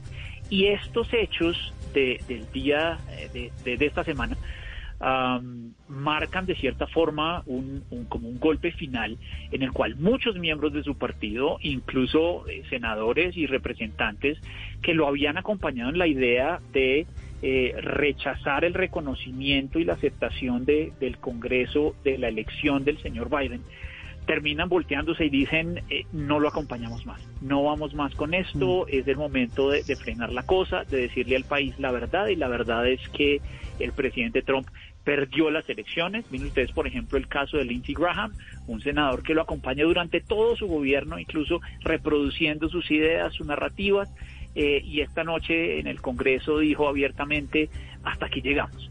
Entonces, el, el, futuro político de Trump es, es bien dudoso. No, no, no se sabe qué pueda pasar con él. Su liderazgo como miembro del Partido Republicano tal vez está en duda, pero como, como tú mismo lo decías, tiene una serie de seguidores y tiene un caudal electoral muy importante que puede que lo llevan a, a, ser un líder tal vez social, tal vez por fuera del Partido Republicano o de, desde un ala muy radical y muy pequeña del, del, Partido Republicano y que siga escuchando esos discursos y que la gente siga nutriendo esas ideas. Pero como figura central del Partido Republicano, eh, tal vez difícil en los próximos años.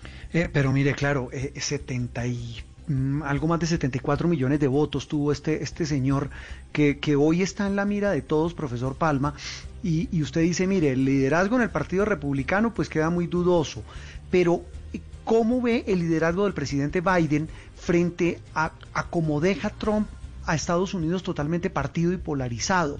Algo que es inédito en la historia de ese país, pues claro, estaba por debajo de esa piel de, un país de oportunidades del sueño americano, el tema del racismo, el tema de la pobreza, el tema de la desigualdad, ahí estaba, ahí estaba y simplemente estalló con esta polarización que exacerbó el saliente presidente Trump. Pero el, el hombre que llega, que es un hombre ya de edad, Joe Biden, un hombre que tiene pues un partido y una mayoría en la, en la Cámara Alta, en el Senado, ¿Qué, ¿Qué, debe hacer? ¿Cuál debe ser el liderazgo que debe ejercer para retomar, retomar ese rumbo de nación que siempre ponía por encima los intereses generales sobre los partidistas? Claro que sí, Juan Roberto. Ah, una reflexión sobre, sobre lo primero que usted decía eh, y es que, claro, Donald Trump eh, recibe un montón de votos, 70 y algo millones, es un montón de gente en los Estados Unidos votando. Tenemos que tener en cuenta que no todos ellos son eh, radicales, eh, digamos, como, como de esa ala tan radical que nosotros vimos de, de las personas que entraron al Congreso, al Capitolio eh, esta semana. aquí tenemos un, una base republicana muy amplia donde hay una gran variedad de personas con intereses, con... con cosas en la mente muy diferentes. Hay personas que, que votan por el Partido Republicano más que por el presidente Trump que no pueden votar por el Partido Demócrata porque no coincide para nada con sus intereses. Entonces digamos que la, la explicación de por qué hay tanta votación va más allá del fenómeno Donald Trump como líder eh, radical o, como líder de, de, esa, de ese margen tan pequeño de, de, personas como las que entraron al Capitolio este día. Pero también es muy cierto que Biden recibe a un país profundamente dividido. Eh, en eso estamos completamente de acuerdo. No es una división que se haya originado en el gobierno de Donald Trump, es algo que viene desde antes. Es algo que se construye desde hace mucho tiempo en Estados Unidos, incluso, no sé si ya tuvieron la oportunidad de leer el libro de, Obama, las memorias del presidente Obama, eh, él allí explica un poco esa división, cómo incluso él recibe un país dividido, con un país que, que, comienza a creer en una serie de ideas que no necesariamente son ciertas. Esta idea de que el Partido Demócrata es comunista, es socialista, eh, en fin, aquí hay una serie de ideas que vienen siendo construidas desde hace mucho tiempo y eso por supuesto nos lleva a este punto eh, de polarización que por supuesto el gobierno de Trump contribuyó a exacerbar. Es decir, no podemos negarnos que durante el gobierno de Trump la polarización se profundizó gracias a su narrativa, y demás. Y ese escenario tan preocupante es el que recibe Joe Biden.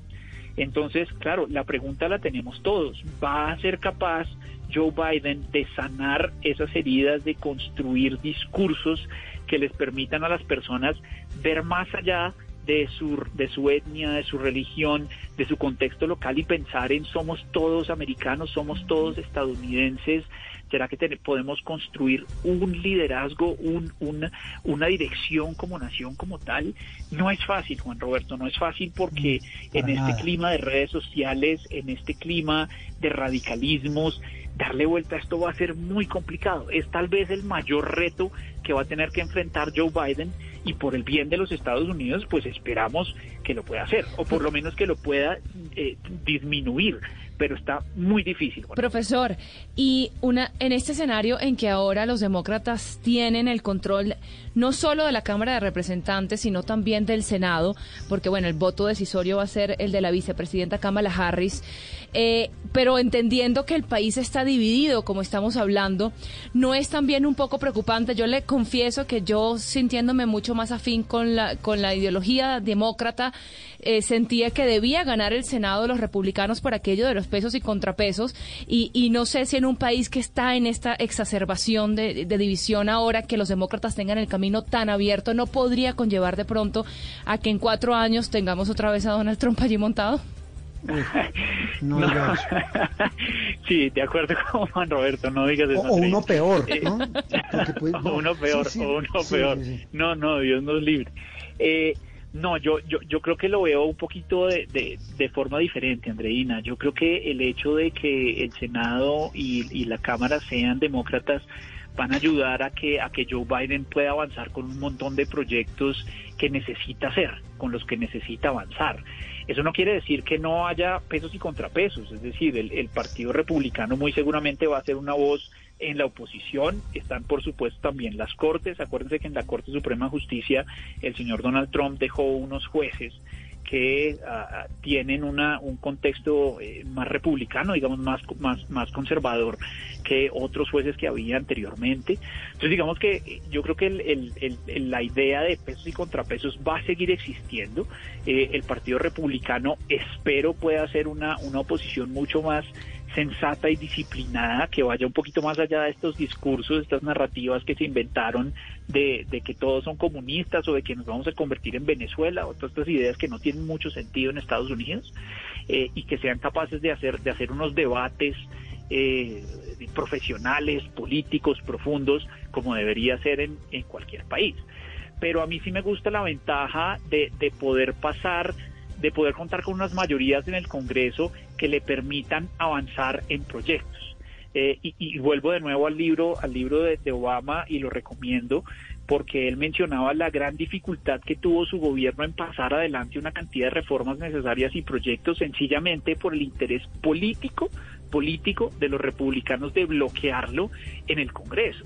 Eh, entonces creo que eso puede ayudar más bien a que, a que Biden construya lo necesario para, para avanzar como país y para tratar de minimizar esas diferencias y esos odios que existen, no entre los políticos ni siquiera, sino entre la nación misma, entre sectores de la nación, entre grupos sociales, entre etnias y todo lo demás que, que necesita enfrentar en este momento Estados Unidos.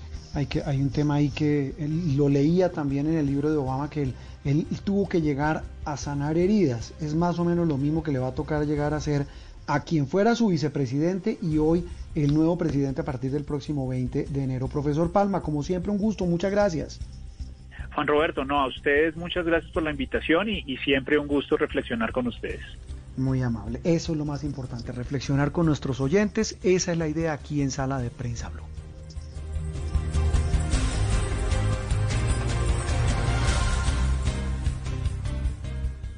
Opinión, análisis y mucho más aquí en Sala de Prensa Blue.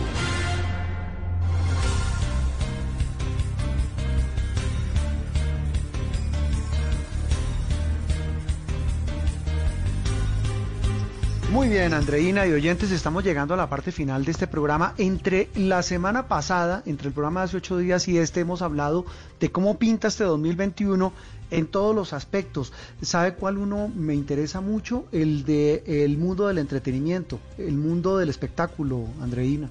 Ese es clave es clave, es clave el mundo del entretenimiento porque necesitamos eso, un poquitico desfogar tantas tensiones, tanta preocupación y tanto que nos ha dado el entretenimiento, tanto que nos da el séptimo arte, que nos da la música, para que nosotros nos sentamos pues así, más felices, más reconciliados con lo que lo, con lo que somos, con lo que somos capaces de hacer como humanidad. Así que yo creo que definitivamente el entretenimiento es muy importante y le he traído a una invitada muy especial, una que yo quiero entrañablemente del equipo de Noticias Caracol, doña Pilar Schmidt. Buenos días, feliz domingo. Hola, buenos días, feliz domingo. Gracias por esa presentación. Yo encantada aquí, disfrutando con Sara, con Martín, cocinando y escuchándolos, por supuesto. esta, es una, esta es una ama de casa maravillosa. Eh, ¿Qué hacen, qué han hecho este festivo de, de, de, de estar guardados, Pili? Del cuarto de juegos nos vamos a mi cuarto a ver televisión, luego pasamos a la sala y luego al comedor. no, pero estamos en familia, estamos eh, conectados con nosotros, eh, cocinando, haciendo actividades que por el corre-corre de la semana no podemos hacer. Entonces es eh, el momento perfecto para, para pasar tiempo en unión, conversando, a dónde van las cosas, qué quieren, cuáles son los miedos, estar mm. en familia realmente. ¿Cuánto es que tienen los dos pelados? ¿El chiquito cuánto tiene? El chiquito tiene cuatro años y la gran, grandota, que ya es más alta que yo, tiene 17, Sara y no, Martín. no, esos son, esos son dos hijos únicos. Bueno, Pili, hablemos, de, hablemos del mundo del espectáculo. ¿Cómo pintan este comienzo de 2021 y cómo pintan este 2021? Juanro, en la navegación, porque todo es virtual, la verdad. Ah, el, Mundo sí, el mundo cambió y el que no entra en esta nueva realidad, el que no avanza, desaparece sí o sí. Entonces, por eso vamos a hablar de la moda, del arte, del cine, de la música, de la feria, de las fiestas que se vienen en nuestro país. Vamos a entrar en el panorama de moda global. A ver, el 25% solamente del gremio de la moda en el mundo saltó a lo digital. Y los valientes fueron la Semana de la Moda en París, la de Nueva York, la de Milano y en Colombia, nuestro Colombia Moda hizo parte de este grupo que fue en julio del año pasado. Eh, tuvo rueda de negocios de manera virtual, las charlas, las conferencias, el pabellón de conocimiento, talleres y los resultados pintaron las mil maravillas porque se monitorearon 4.400 citas de negocios, más de 74.000 personas conectadas, además 78 mil personas conectadas en las pasarelas digitales. Entonces, este año lo que viene eh, es continuar con esta era digital. Eh, por ejemplo, Colombia Tech, que es la feria más importante de América Latina en insumos y textiles, en maquinarias, en químicos, se va a realizar de manera híbrida, es decir, de manera digital y un aforo muy pequeño presencial. Y la manera digital eh, va a ser del 18 de enero y terminará el 5 de febrero. Se adicionó una semana más, porque una semana más porque de manera virtual, los que estamos de manera virtual también estamos cocinando, estamos pendientes ah, de los niños, entonces ah. por eso va a ser una semana más. La, la parte presencial de Colombia Tech va a ser del 28 de enero hasta el 20, que perdóname, del 25 de enero hasta el 28 de enero. Eh, y esto pues puede cambiar de acuerdo a lo que suceda en el mundo y por esta pandemia que estamos viviendo. Mm, eh, hablábamos. Sí, no, es que le iba a decir que, que lo mismo va a pasar con el High Festival. Va a ser también digital. Eh, eh, recordemos que siempre es por... Hace un año estábamos hablando del High Festival. Eh, usted me dice también, Pili, que no solamente las ferias, digamos las ferias de moda, las festividades, ¿cómo pintan las ferias y fiestas este año que el año pasado fueron virtuales o tuvieron prácticamente que aplazarse, como la de Manizales, la de Blancos y Negros que fue también híbrida, la de Cali que fue virtual? ¿Cómo pinta este año? Por ejemplo, Carnaval de Barranquilla no creo que haya presencial acabamos de pasar del carnaval de negros y blancos, que pues es una de las ferias, las fiestas más importantes del sur de Colombia, que se realizó el 28 al 7 de enero, se redujo por las circunstancias, porque todos sabemos, pero sabes que salieron adelante, salieron hermosísimas de manera virtual. Eh, los hacedores del carnaval, de, de este carnaval, que fueron 2.500 artistas, participaron de manera creativa en eventos de música, de danza, de baile y no dejaron de realizar esas carrozas tan hermosas que hacen para el Día Magno, el 6 de Reyes, que, pero esta vez no desfilaron por la senda del carnaval, sino estuvieron en la concha acústica mostrando toda esa creatividad y contando historias a través de estas obras maravillosas de arte. Entonces la virtualidad, estuvimos a un clic de distancia, aquí en Noticias Caracol, en Show Caracol, estuvimos mostrando esta fiesta tan linda y tan sentida de, esta región del país. Por ejemplo, la Feria de Manizales, las estaríamos viviendo en este momento en su versión 65, pero resulta que las pasaron, las cambiaron de fecha. Ahorita se van a realizar en el mes de julio. Imagínate, en, este, en esta fecha estarían llegando 200 mil visitantes disfrutando de más de 40 eventos. Lo único que sí se va a realizar es, por ejemplo, la temporada taurina, que es hoy y mañana a través de las plataformas digitales y se puede hacer de manera, pues es de manera gratuita, si la gente puede entrar. Pili, eh, Juan Robert, dime. Perdón. Y es que hay una, de que, que, es que es mis favoritos, lo que más me gusta a mí, el cine y el teatro también. ¿Cuál es la, la agenda, digamos, importante en esos dos, eh, en esos dos eh, aspectos? Bueno, ha sido uno de los gremios más golpeados, sin duda alguna, de las 1.227 pantallas, solamente hay 76 que están encendidas. Eh, sí, es desolador, además no solamente eh, depende del pico y cédula, de las restricciones, de, por ejemplo, que ahorita estamos en cuarentena total, que se tienen que aplazar los estrenos, sino también depende de Hollywood, del comportamiento de los rodajes, porque eh, las algunas películas continuaron rodando, pero ahorita otra vez las pusieron en pausa por la, la nueva ola de contagios, así que el futuro está incierto. Eh, aunque hay programación, la parrilla está lista, está pues la Mujer Maravilla que la están dando, el baño, eh, hay películas como Tommy Jerry, hay películas tan esperadas como Top Gun Maverick, que es la segunda parte de Top Gun, que todos recordamos, Misión Imposible 7, Rápidos y Furiosos, entre otras producciones. Pues eh, ahí, nos damos cuenta que a ritmo muy lento se encienden los proyectores y las pantallas y a un paso aún mucho más lento el público llegará a las salas de cine del país. Tal vez una cosa final, Pili, y es el tema del teatro, ¿no? Que también se ha visto profundamente golpeado por, por la, por la pandemia, por las cuarentenas. ¿Cómo pinta este año? De manera virtual de manera virtual eh, y nos estamos acostumbrando. Ahorita los cumpleaños los celebramos. Yo soy de las que antes no creían eso, pero ahorita entramos en Zoom, en las diferentes plataformas a celebrar y esta es la manera como nos tenemos que acostumbrar a ser parte de esta nueva realidad de comprar nuestros tiquetes, apoyar el cine, apoyar a nuestros actores, apoyar las obras de teatro, comprando, asistiendo y no, es que no hay, no hay otra manera, otro ajuste, igual como los festivales de Cannes, eh, eh, los Grammy, los Oscars también se están reinventando definitivamente porque no hay, no hay de otra y el mundo tiene que seguir y, la música tiene que continuar porque es la que nos alivia y nos sana el alma. Mm, eso es lo más importante, que nos sana el alma. Pues Pile, la dejamos para que siga eh, en, picnic casero con, con los niños, con Martini y con la nena un beso en la distancia y no y que se quieran mucho, que disfruten la vida en familia, que, que estemos como queremos estar y lo mejor es estar feliz. Nosotros hacemos nuestra realidad y hay que hacerla de la mejor manera posible. Hay que hacerla de la mejor manera posible. Pilar Smith, del equipo de Noticias Caracol, de Show Caracol, hablando, eh, digamos, de manera muy general, lo que viene en este 2021. Terminamos, doña Andreina, la dejamos para seguir en este domingo de autocuidado y de acompañamiento. Y de cine, de televisión, de noticiero, mejor dicho, conectados mm. desde casita, pero por supuesto cuidándonos como siempre. Eso es lo más importante. Siempre, siempre los vamos a acompañar aquí en Blue Radio y por supuesto también en Noticias Caracol. Lo dejamos. Feliz resto de domingo y continúe con la programación habitual de Blue Radio. Feliz resto de tarde y de puente para todos. Chao.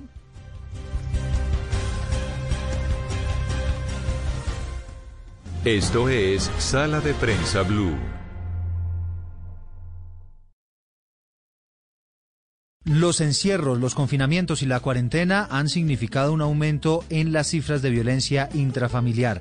¿Qué dicen las organizaciones? ¿Qué dice la academia? De eso estaremos hablando en Generaciones Blue. Generaciones Blue, este domingo a las 12 del día. Generaciones Blue por Blue Radio y bluradio.com. La nueva alternativa. Este domingo en Encuentros Blue, un producto natural de alto valor cosmético, sin detrimentos